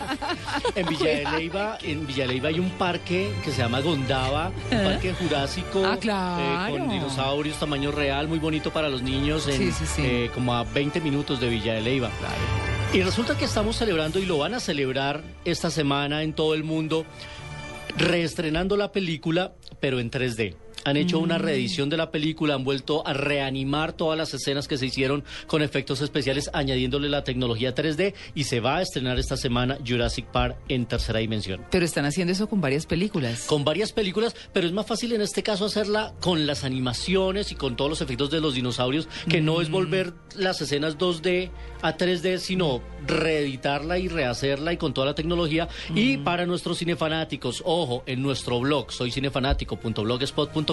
vamos a tener boletas de invitación para la función de estreno en IMAX. Ah, eso hay ¿sí? que verlo en IMAX, en la super mega pantalla. Uy, debe ser de IMAX. impresionante. El dinosaurio ahí bueno. acercándose. Que uno lo puede casi que oler. El. El aliento de cuando deja- abre la... La Cuando persigue el chip, que es una de las Cuando le quita la- el baño, que le quita el baño portátil y deja el tipo ahí en el Story. sanitario. recreada en Toy Story 2 cuando, cuando el dinosaurio persigue a, a- a los que van en el carrito. Pues eh, Jurassic Park 20 años después llega en 3D para los que no se la vieron, qué buena oportunidad de verla en nuevo formato y para los que no la vimos y nos la repetimos, pues verla 20 años después celebrando este vigésimo aniversario, una de las grandes creaciones de Steven Spielberg y la música maravillosa del maestro John Williams. Luis Carlos, quiero hacerle una recomendación a usted y a los oyentes. Eh, hay un canal de esos que yo creo que muy poquitos ven y no sé si todas las cableras lo tienen que se llama Eurochannel. Eurochannel es muy bueno. Bueno, ah, so- obviamente no son películas de Hollywood, son películas europeas, pero en particular tienen unos, eh, ellos lo llaman Tour Eurochannel de cortometrajes. Para la gente que le guste el cine, que le gusten los cortometrajes, recomendadísimo. Me trasnoché hace poquito viendo uno sobre las mujeres, una serie sobre las mujeres. Sí. Claro que hay muchas cosas que son muy experimentales, Sí, sí, bueno, esos son los cortos, ¿cierto? Esos son los cortos, esa es la gracia de los pero cortos. muy bien hechos. Unos que uno no entiende, otros Sí. buenísimos, pero, pero, pero hay una gran variedad de diferentes países y de esos que uno no tiene acceso habitualmente en el cine. Exactamente. ruso son- sí. Esta es la posibilidad de tener el material que llega a festivales del mundo teniéndolo en la pantalla Así de es. televisión y además para muchos el cortometraje es la escuela y es quizás además más exigente en su en su forma narrativa porque es más corto. Tú tienes Claro, que tienen condensar una historia en contar. 12 minutos, 15 minutos y eso ha hecho que grandes directores terminen haciendo cortometrajes y hagan selección de cortometrajes. Chévere. Ah, bueno, ya Tito había hablado hoy de las efemérides de Patrick Swayze, me pareció Sí. muy bonito recordar a Patrick Swayze, y es que hoy hay varios actores de Hollywood celebrando cumpleaños y uno de ellos es nuestro invitado a 35 milímetros. 35 milímetros en Blue Jeans. These footprints lead to the happiest motion picture in many, many, many a year. Officer! We just got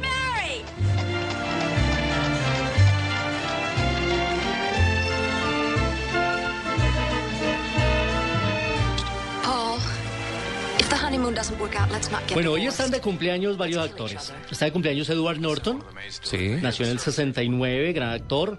Está de cumpleaños Christian Slater, también. Está de cumpleaños Roman Polanski, el gran Carlos, director. ¿Quién es del. Christian? Christian Slater? Christian Slater es, es eh, lo vimos en Línea Mortal, Christian Slater. Él tenía una película que era, ah, ¿cómo era? De, como de un disc jockey o algo así. Fue, fue tal vez la primera película que Sí, vi no con me él. acuerdo No me acuerdo cómo se título. llamaba. Oye, eh, nació en el 69 también, tiene los mismos años de de Edward Norton. Está de cumpleaños Roman Polanski, el eh, director del bebé de Rosemary, también eh, eh, ganador del Oscar por El pianista.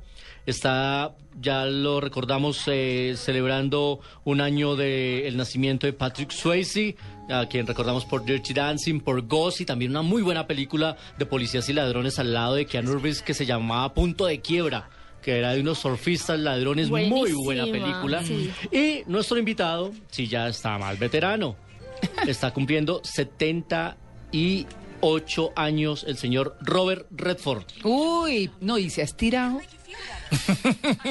Pero mejor se ha templado. Pero sigue siendo churro. creador del Festival de Sundance, de participante además con su compañero y amigo Paul Newman Tan en muchas divino películas, que eh, Bush Cassidy en Sundance Kid, El Golpe, que el, cuya banda sonora nos acompaña siempre en 3, 2, 1 Acción. Sí. Y la secuencia que escuchábamos es la de una, la- la- una película que a mí me encanta que se llama Descalzos en el Parque, una comedia romántica al lado de Jane Fonda, que primero fue un musical de Broadway, hicieron una adaptación, eh, eh, una, una, una, una pareja que estaba empezando a tener su, su vida marital y todos los conflictos que eso generaba, incluida la inclusión de la suegra, Mm. pero era muy bonita porque ellos, eh, su espacio de liberación era ir a caminar descalzos en el parque, en el Mm. Central Park. Una comedia muy, muy, muy, muy bonita de 1969, esa película Descalzos. Se conoció también Descalzos por el parque y en otro sitio se conocía como Descalzos en el parque. Pero hoy, como eh, argumento para poder invitar y celebrar este cumpleaños número 78 del señor Robert Redford, creador del Festival de Sundance, y quien va a volver a la actuación. En Red Cinema mostramos las imágenes. Este año vuelve con una película que se llama All is Gone, Todo está perdido. All is Lost es el título, corrijo. All is Lost, en la que hace el papel de un náufrago. Ah. Un tipo que queda per- se despierta y está perdido en el océano, su eh, bote está averiado y él tiene que recurrir a sus sabidurías y a su ingenio para poder sobrevivir las tormentas y estar perdido en medio del mar. Así que veremos a Robert Redford próximamente de nuevo en la pantalla grande. Uy. Christian Slater, ya me acordé. Pump Up the Volume se llamaba la the Volume. Una emisora pirata. Así es. Christian Slater. Estuvo pues, Robin Hood también, ¿cierto? Robin Hood, no me acuerdo. Christian Slater en Robin Hood, no me acuerdo. Bueno. No me acuerdo, ahí sí se me perdió. Bueno. Pero qué bonita música estamos escuchando. ¿Ese es cuál? Descalzos en el Parque, la película de Robert Redford con Jane Fonda. Mañana estaremos con más recomendados cinematográficos porque el cine sigue dando de qué hablar. Muchas películas, muchos recomendados, mucha actividad, muchos festivales se nos Mm. vienen. Y mañana estaremos hablando de uno que es el Festival de Cine de Neiva, que se aproxima. En Neiva con el calor. Niño. Allá están preparando el octavo festival del, fe- del Festival de Cine de Neiva que se organiza con la ayuda de la Universidad Surcolombiana. Las universidades también apoyando los festivales en este Y país. también vienen los de documentales, el de Argentina, Derechos Humanos, el de México, el Derechos Festival de Cine Humanos. Francés también. El Festival así de que Cine se vienen Francés. muchos festivales por estos días y por No. supuesto toda la información aquí en 3, 2, 1, Luis Carlos, acción. pero nos Vino- dejó locos. con Oiga, la pero vino. Popocho y Luis Carlos, como Sí. el buñuelo. Sí. Como el buñuelo. Sí, Así, ah, pero no, pero me perfecto. dejó loca con esa película de Berca. Tienen que ir a Sí, verla. hay que ir a verla. Becas, becas, Ah, tienen becas. que ir a verla. Becas. Becas, no se les Becas, olvide. Los niños huérfanos, búsquenla. Eh, además, porque esta película hay que ir a verla en su primer semana, no corre el riesgo de que si no le va bien la, la quiten y nos perdemos la oportunidad. Mm. De ver- vale la pena ir a ver becas. Gracias, Luis Carlos. Como siempre, a ustedes un placer, que tengan el resto de semana de película y nos vemos en el cine. Sí, señor. 9 y 48. I'm taking the pill. Barefoot in the Park, the fun filled story of a typical honeymoon. It's always an uphill struggle.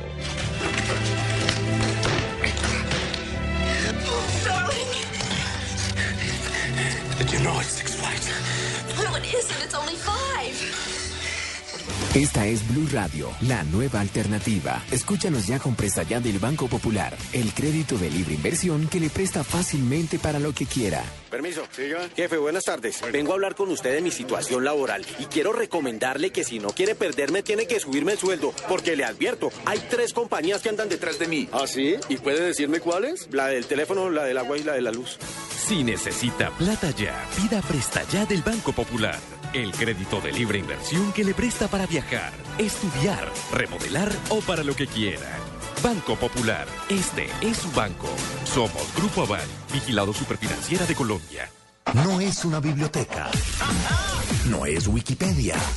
Es la Titopedia. En Blue Jeans de Blue Radio, la Titopedia. Bueno, les voy a dar el número de mi cuenta bancaria, Ta, por ta, ta. favor. No, pero por favor. para que lo vayan no. consignando porque me El da policía, miedo salir me da miedo salir de aquí con toda la plata que me he ido ganando últimamente desde Sí. que subimos la apuesta Sí. no entonces por favor Si no es que escriba es tanta, tú vas a tener que llamar hoy a la policía. Sí, toca. Para que me acompañe, ¿cierto, María Clara? ayer fueron Sí, como 20 mil pesos vamos a ver hoy cómo nos va No, ¿qué tal? venga antes de entrar con la con la titopedia Miren esto, ¿ah? no estaba mirando eh, esas competencias de relevos Sí. en el mundial de atletismo que se está realizando en Rusia Yo no sé cómo pueden correr, Tito, con semejantes monumentos arquitectónicos que tienen. No, yo me la Sí, pasaría como... Yo, pierdo. creo que no. Yo pierdo. O sea, no, qué cosa tan espectacular. Pero entonces veía a Usain Bolt, que hacía parte de- del equipo de su país.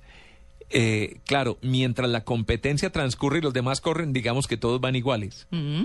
Pero le entregan a Usain Bolt el testigo No, y eso y es- arranca y es como prender una motocicleta, ¿no? ¡Bum! se va tranquilo. Pero al final hacían una toma de un, un- un close-up de la cara de él y del que venía de segundo. Él venía desde unos metros antes con una sonrisa de oreja a oreja, como mirando para todos ¿Y el lados. otro qué, ¿cierto? pujando o qué? El otro venía con una cara de tragedia, pero se le nota Aparetándose. el esfuerzo. Sí, Qué horror, es decir, inalcanzable, inalcanzable en este Lo, momento. lo que sí es cierto, Tito, es que lo más lindo de estas competencias, además de la disciplina, es que es mirar la perfección del cuerpo humano. Uy, sí, Ay, se ven tan lindos los músculos marcados. No, qué cosa. Y el esfuerzo de la gente. No, y espectacular. todo- No, y tienen unos cuerpazos, lo que dice María. Bueno, Gracias, gracias al canal Caracol que nos ha mostrado Claro. las imágenes del Mundial de Atletismo, que además son, son de esos eventos que pocas veces los vemos y los perseguimos. Y esa bandera colombiana subiendo antes de entrar a la Mm. Quito Pedia. plancha pedida. Bueno, es la planchapedia. Ya está aunque prendida les he la dicho que no me gusta el tema de, de- de- de mencionar que es una plancha. Ay, Pero no bueno, importa, a ver, le recordamos, le recordamos eh, de qué se trata. Van a escuchar una frase Ay. de una canción y van a tratar de identificarla. Mis compañeras Ay, de no, mesa. sigue con ese seguimos grado. con eso, es Claro, ayer lo anunciamos. Pero aliste para perder. Entonces- pensé que estaba más facilito. Tenemos la voz romántica de Juan Pablo Tibaquirá, que hoy está más sobreactuado que ayer. Sí. no, sí. Esta, esta canción que van a oír es Chico que de, la letra oiga, no- chico de mi barrio, con la cara sucia y el cabello largo. No, así, así pues. Afortunadamente el Ah. jueves fue quincena. Oiga, no, pero es que también lo hago para que le presten atención a la letra de las canciones, que uno muchas veces las canta y no se da cuenta lo que dicen. Oiga, oiga la A letra ver, de esta, oiga la ver, letra de esta, ver. Nube de gas que me empuja a subir más y más, que me aleja del suelo, me clava en el cielo con una palabra. Nube de gas que me empuja a subir más y Empecemos más. porque el gas no me dice nada. No, no, pues que suena además como a otra cosa. No, no. Por- Una nube de gas que me empuja más y más. Triflitis. Sí. Sí. Bueno. ¿No? No, No, nube de gas, ¿qué qué? Dificilísimo. Nube de gas que me empuja a subir más y más. No, pues es que yo no, uno como mete Ah, gas. perdón, estamos con María Clara, ¿no? ¿Ah, sí? Sí, por Ah, dos gracias mil por pesos, avisar. Por dos mil pesos. Bueno, muy bien. ¿Corchada? No, pues es que así como. Bueno, No, segunda Tito. oportunidad. En un principio, el grupo que interpreta esta canción lo conformaban solo las llamadas Hermanas Uranga. No. Ay, ya sé las- cuál es. Las Urangas. Poco a poco se añadieron más hermanos y amigos a los ensayos. Amalia, sopleme por el Acabaron chat. fundando un nuevo grupo con el nombre de Voces y Guitarras. El grupo eh, después se llamó Voces y Guitarra. Mo, Empieza por Mo. ¿Por qué? ¿Por qué? ¿Cómo? ¿Cómo? ¿Por dónde? Por Mo, por Mo, por Mo. Empieza por Mo. ¿Mocedades? Mocedades. Ay, me da... Gracias, Pero, Amalia. ¿y, y qué? ¿Cómo llama la canción?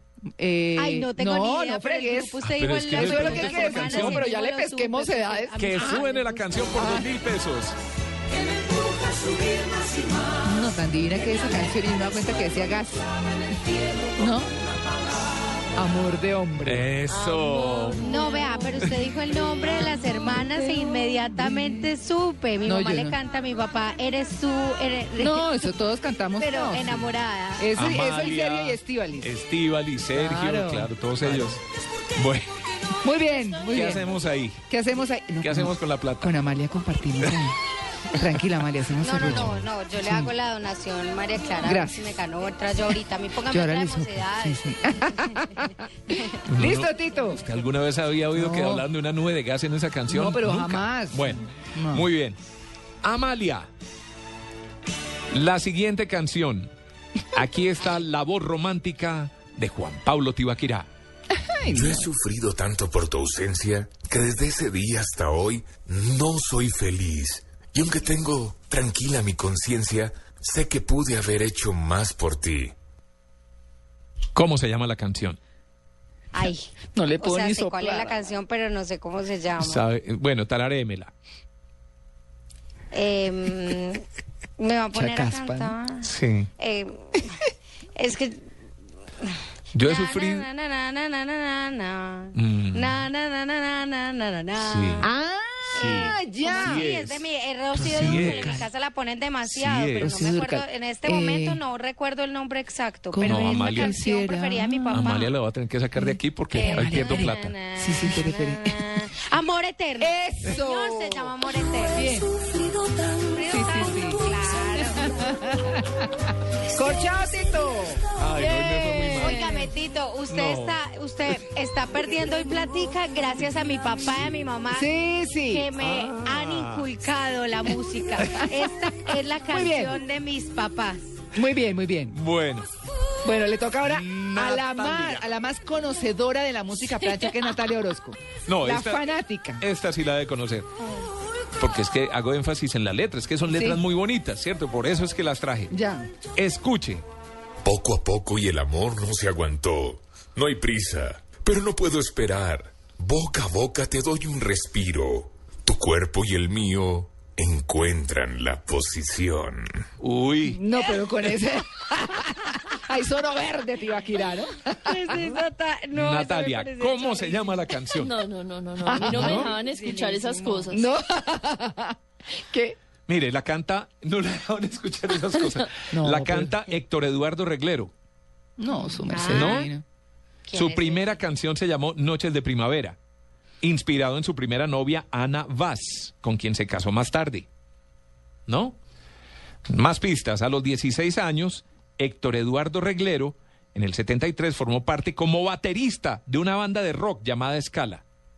No. ¿Tampoco? No, Tito me la puso muy difícil. Bueno, Oiga. poco a poco y el amor no se aguantó, no hay prisa, pero no puedo esperar. Escuche. ¡Ay! ¿Qué? Ricardo Montanera, Claro. Clara. Pero le sople, le soplé a Natalia. Uy. ¿Cómo se llama la canción? Castillo Azul. Ah, Ay, pero era pero yo. Natalia. No, ay, perdón. No, no, no, no, María Clara, sí no podemos. Deme dos mil pesos. Sí, no. Bueno, tenemos tiempo de otra. Sí, sí, sí, a Natalia otra vez. A, A Natalia, Sí, listo. sí. Oportunidad para Natalia. Esta le va a encantar. A ver. Tibaquirá. Siempre lo fácil me duró tan poco y no lo niego. Me divertí, pero la soledad me ha vuelto loco porque el amor nunca ha pasado por aquí. Mm, pistas, pistas, Tito, que yo estoy, pero mejor dicho. Fue un tale... no, con esto lo digo todo. Talentoso jugador de baloncesto. Jugó para los Leones de Marte y Trias. No, pero no me No. dice nada. Ni idea. Hasta hace poco tenía el récord del jugador con más puntos anotados en un solo encuentro de básquetbol en el país de él. También fue profesor en una escuela primaria llamada Santa Elena 3, en la que pasaba seis horas dando clases y el resto del día jugando fútbol. ¿Le dieran la cara a Natalia? No, pero si Natalia está aterrada, yo peor. No, pero ¿cómo Esas así? pistas de Tito. No, sí. por allá la Tiene veo. un lunar en la nalga derecha. Eh, no sé qué. No, eso sí, nada que ver. Por dos mil pesos, ahí está. A ver. Siempre lo fácil me duró tan poco. Ay, con razón no. El ídolo de Amalia. Con razón no supe, no. Pero no sabía que era basquetbolista. Claro, No, es no, no, grande, alto, Sí. jugó básquetbol y fue profesor de escuela. Ya. No, ese es el que canta Mujer de 40, que mejor. Exactamente. Esta se llama Dime que no. Profesor, qué vergüenza que uno le dé clase a este tipo. Ay, no frieguen. No, y quiero decirle que sus estudiantes, oiga, sus estudiantes resultaron ser los mejores del colegio, aunque no lo crean. ¿Ah, sí? Sí, sí, sí. Pues bueno, ahí se las dejé. Espero que hayan disfrutado. Me voy otra vez con mi bolsillo Está un poquito buenísimo. lleno. Mi billetera está bien. Bueno, ¿Cierto? listo, nos fuimos. Nos eh, vamos, eh, bueno, nos vemos mañana nuevamente de 7 a 10 de la mañana. Gracias Amalia, gracias Natalia, gracias Tito, a Manuel, a Fredis, a Caro, a Tatiana. Les habló María Clara Gracia. Nos vemos con seguridad. No sé si con Tito, Pedia, Plancha. Bueno. Para mañana cambiamos. O si quieren les hago otro quiz. No, este está muy rico. Mijito, está muy no. Bueno, como Adiós. Nos vemos mañana.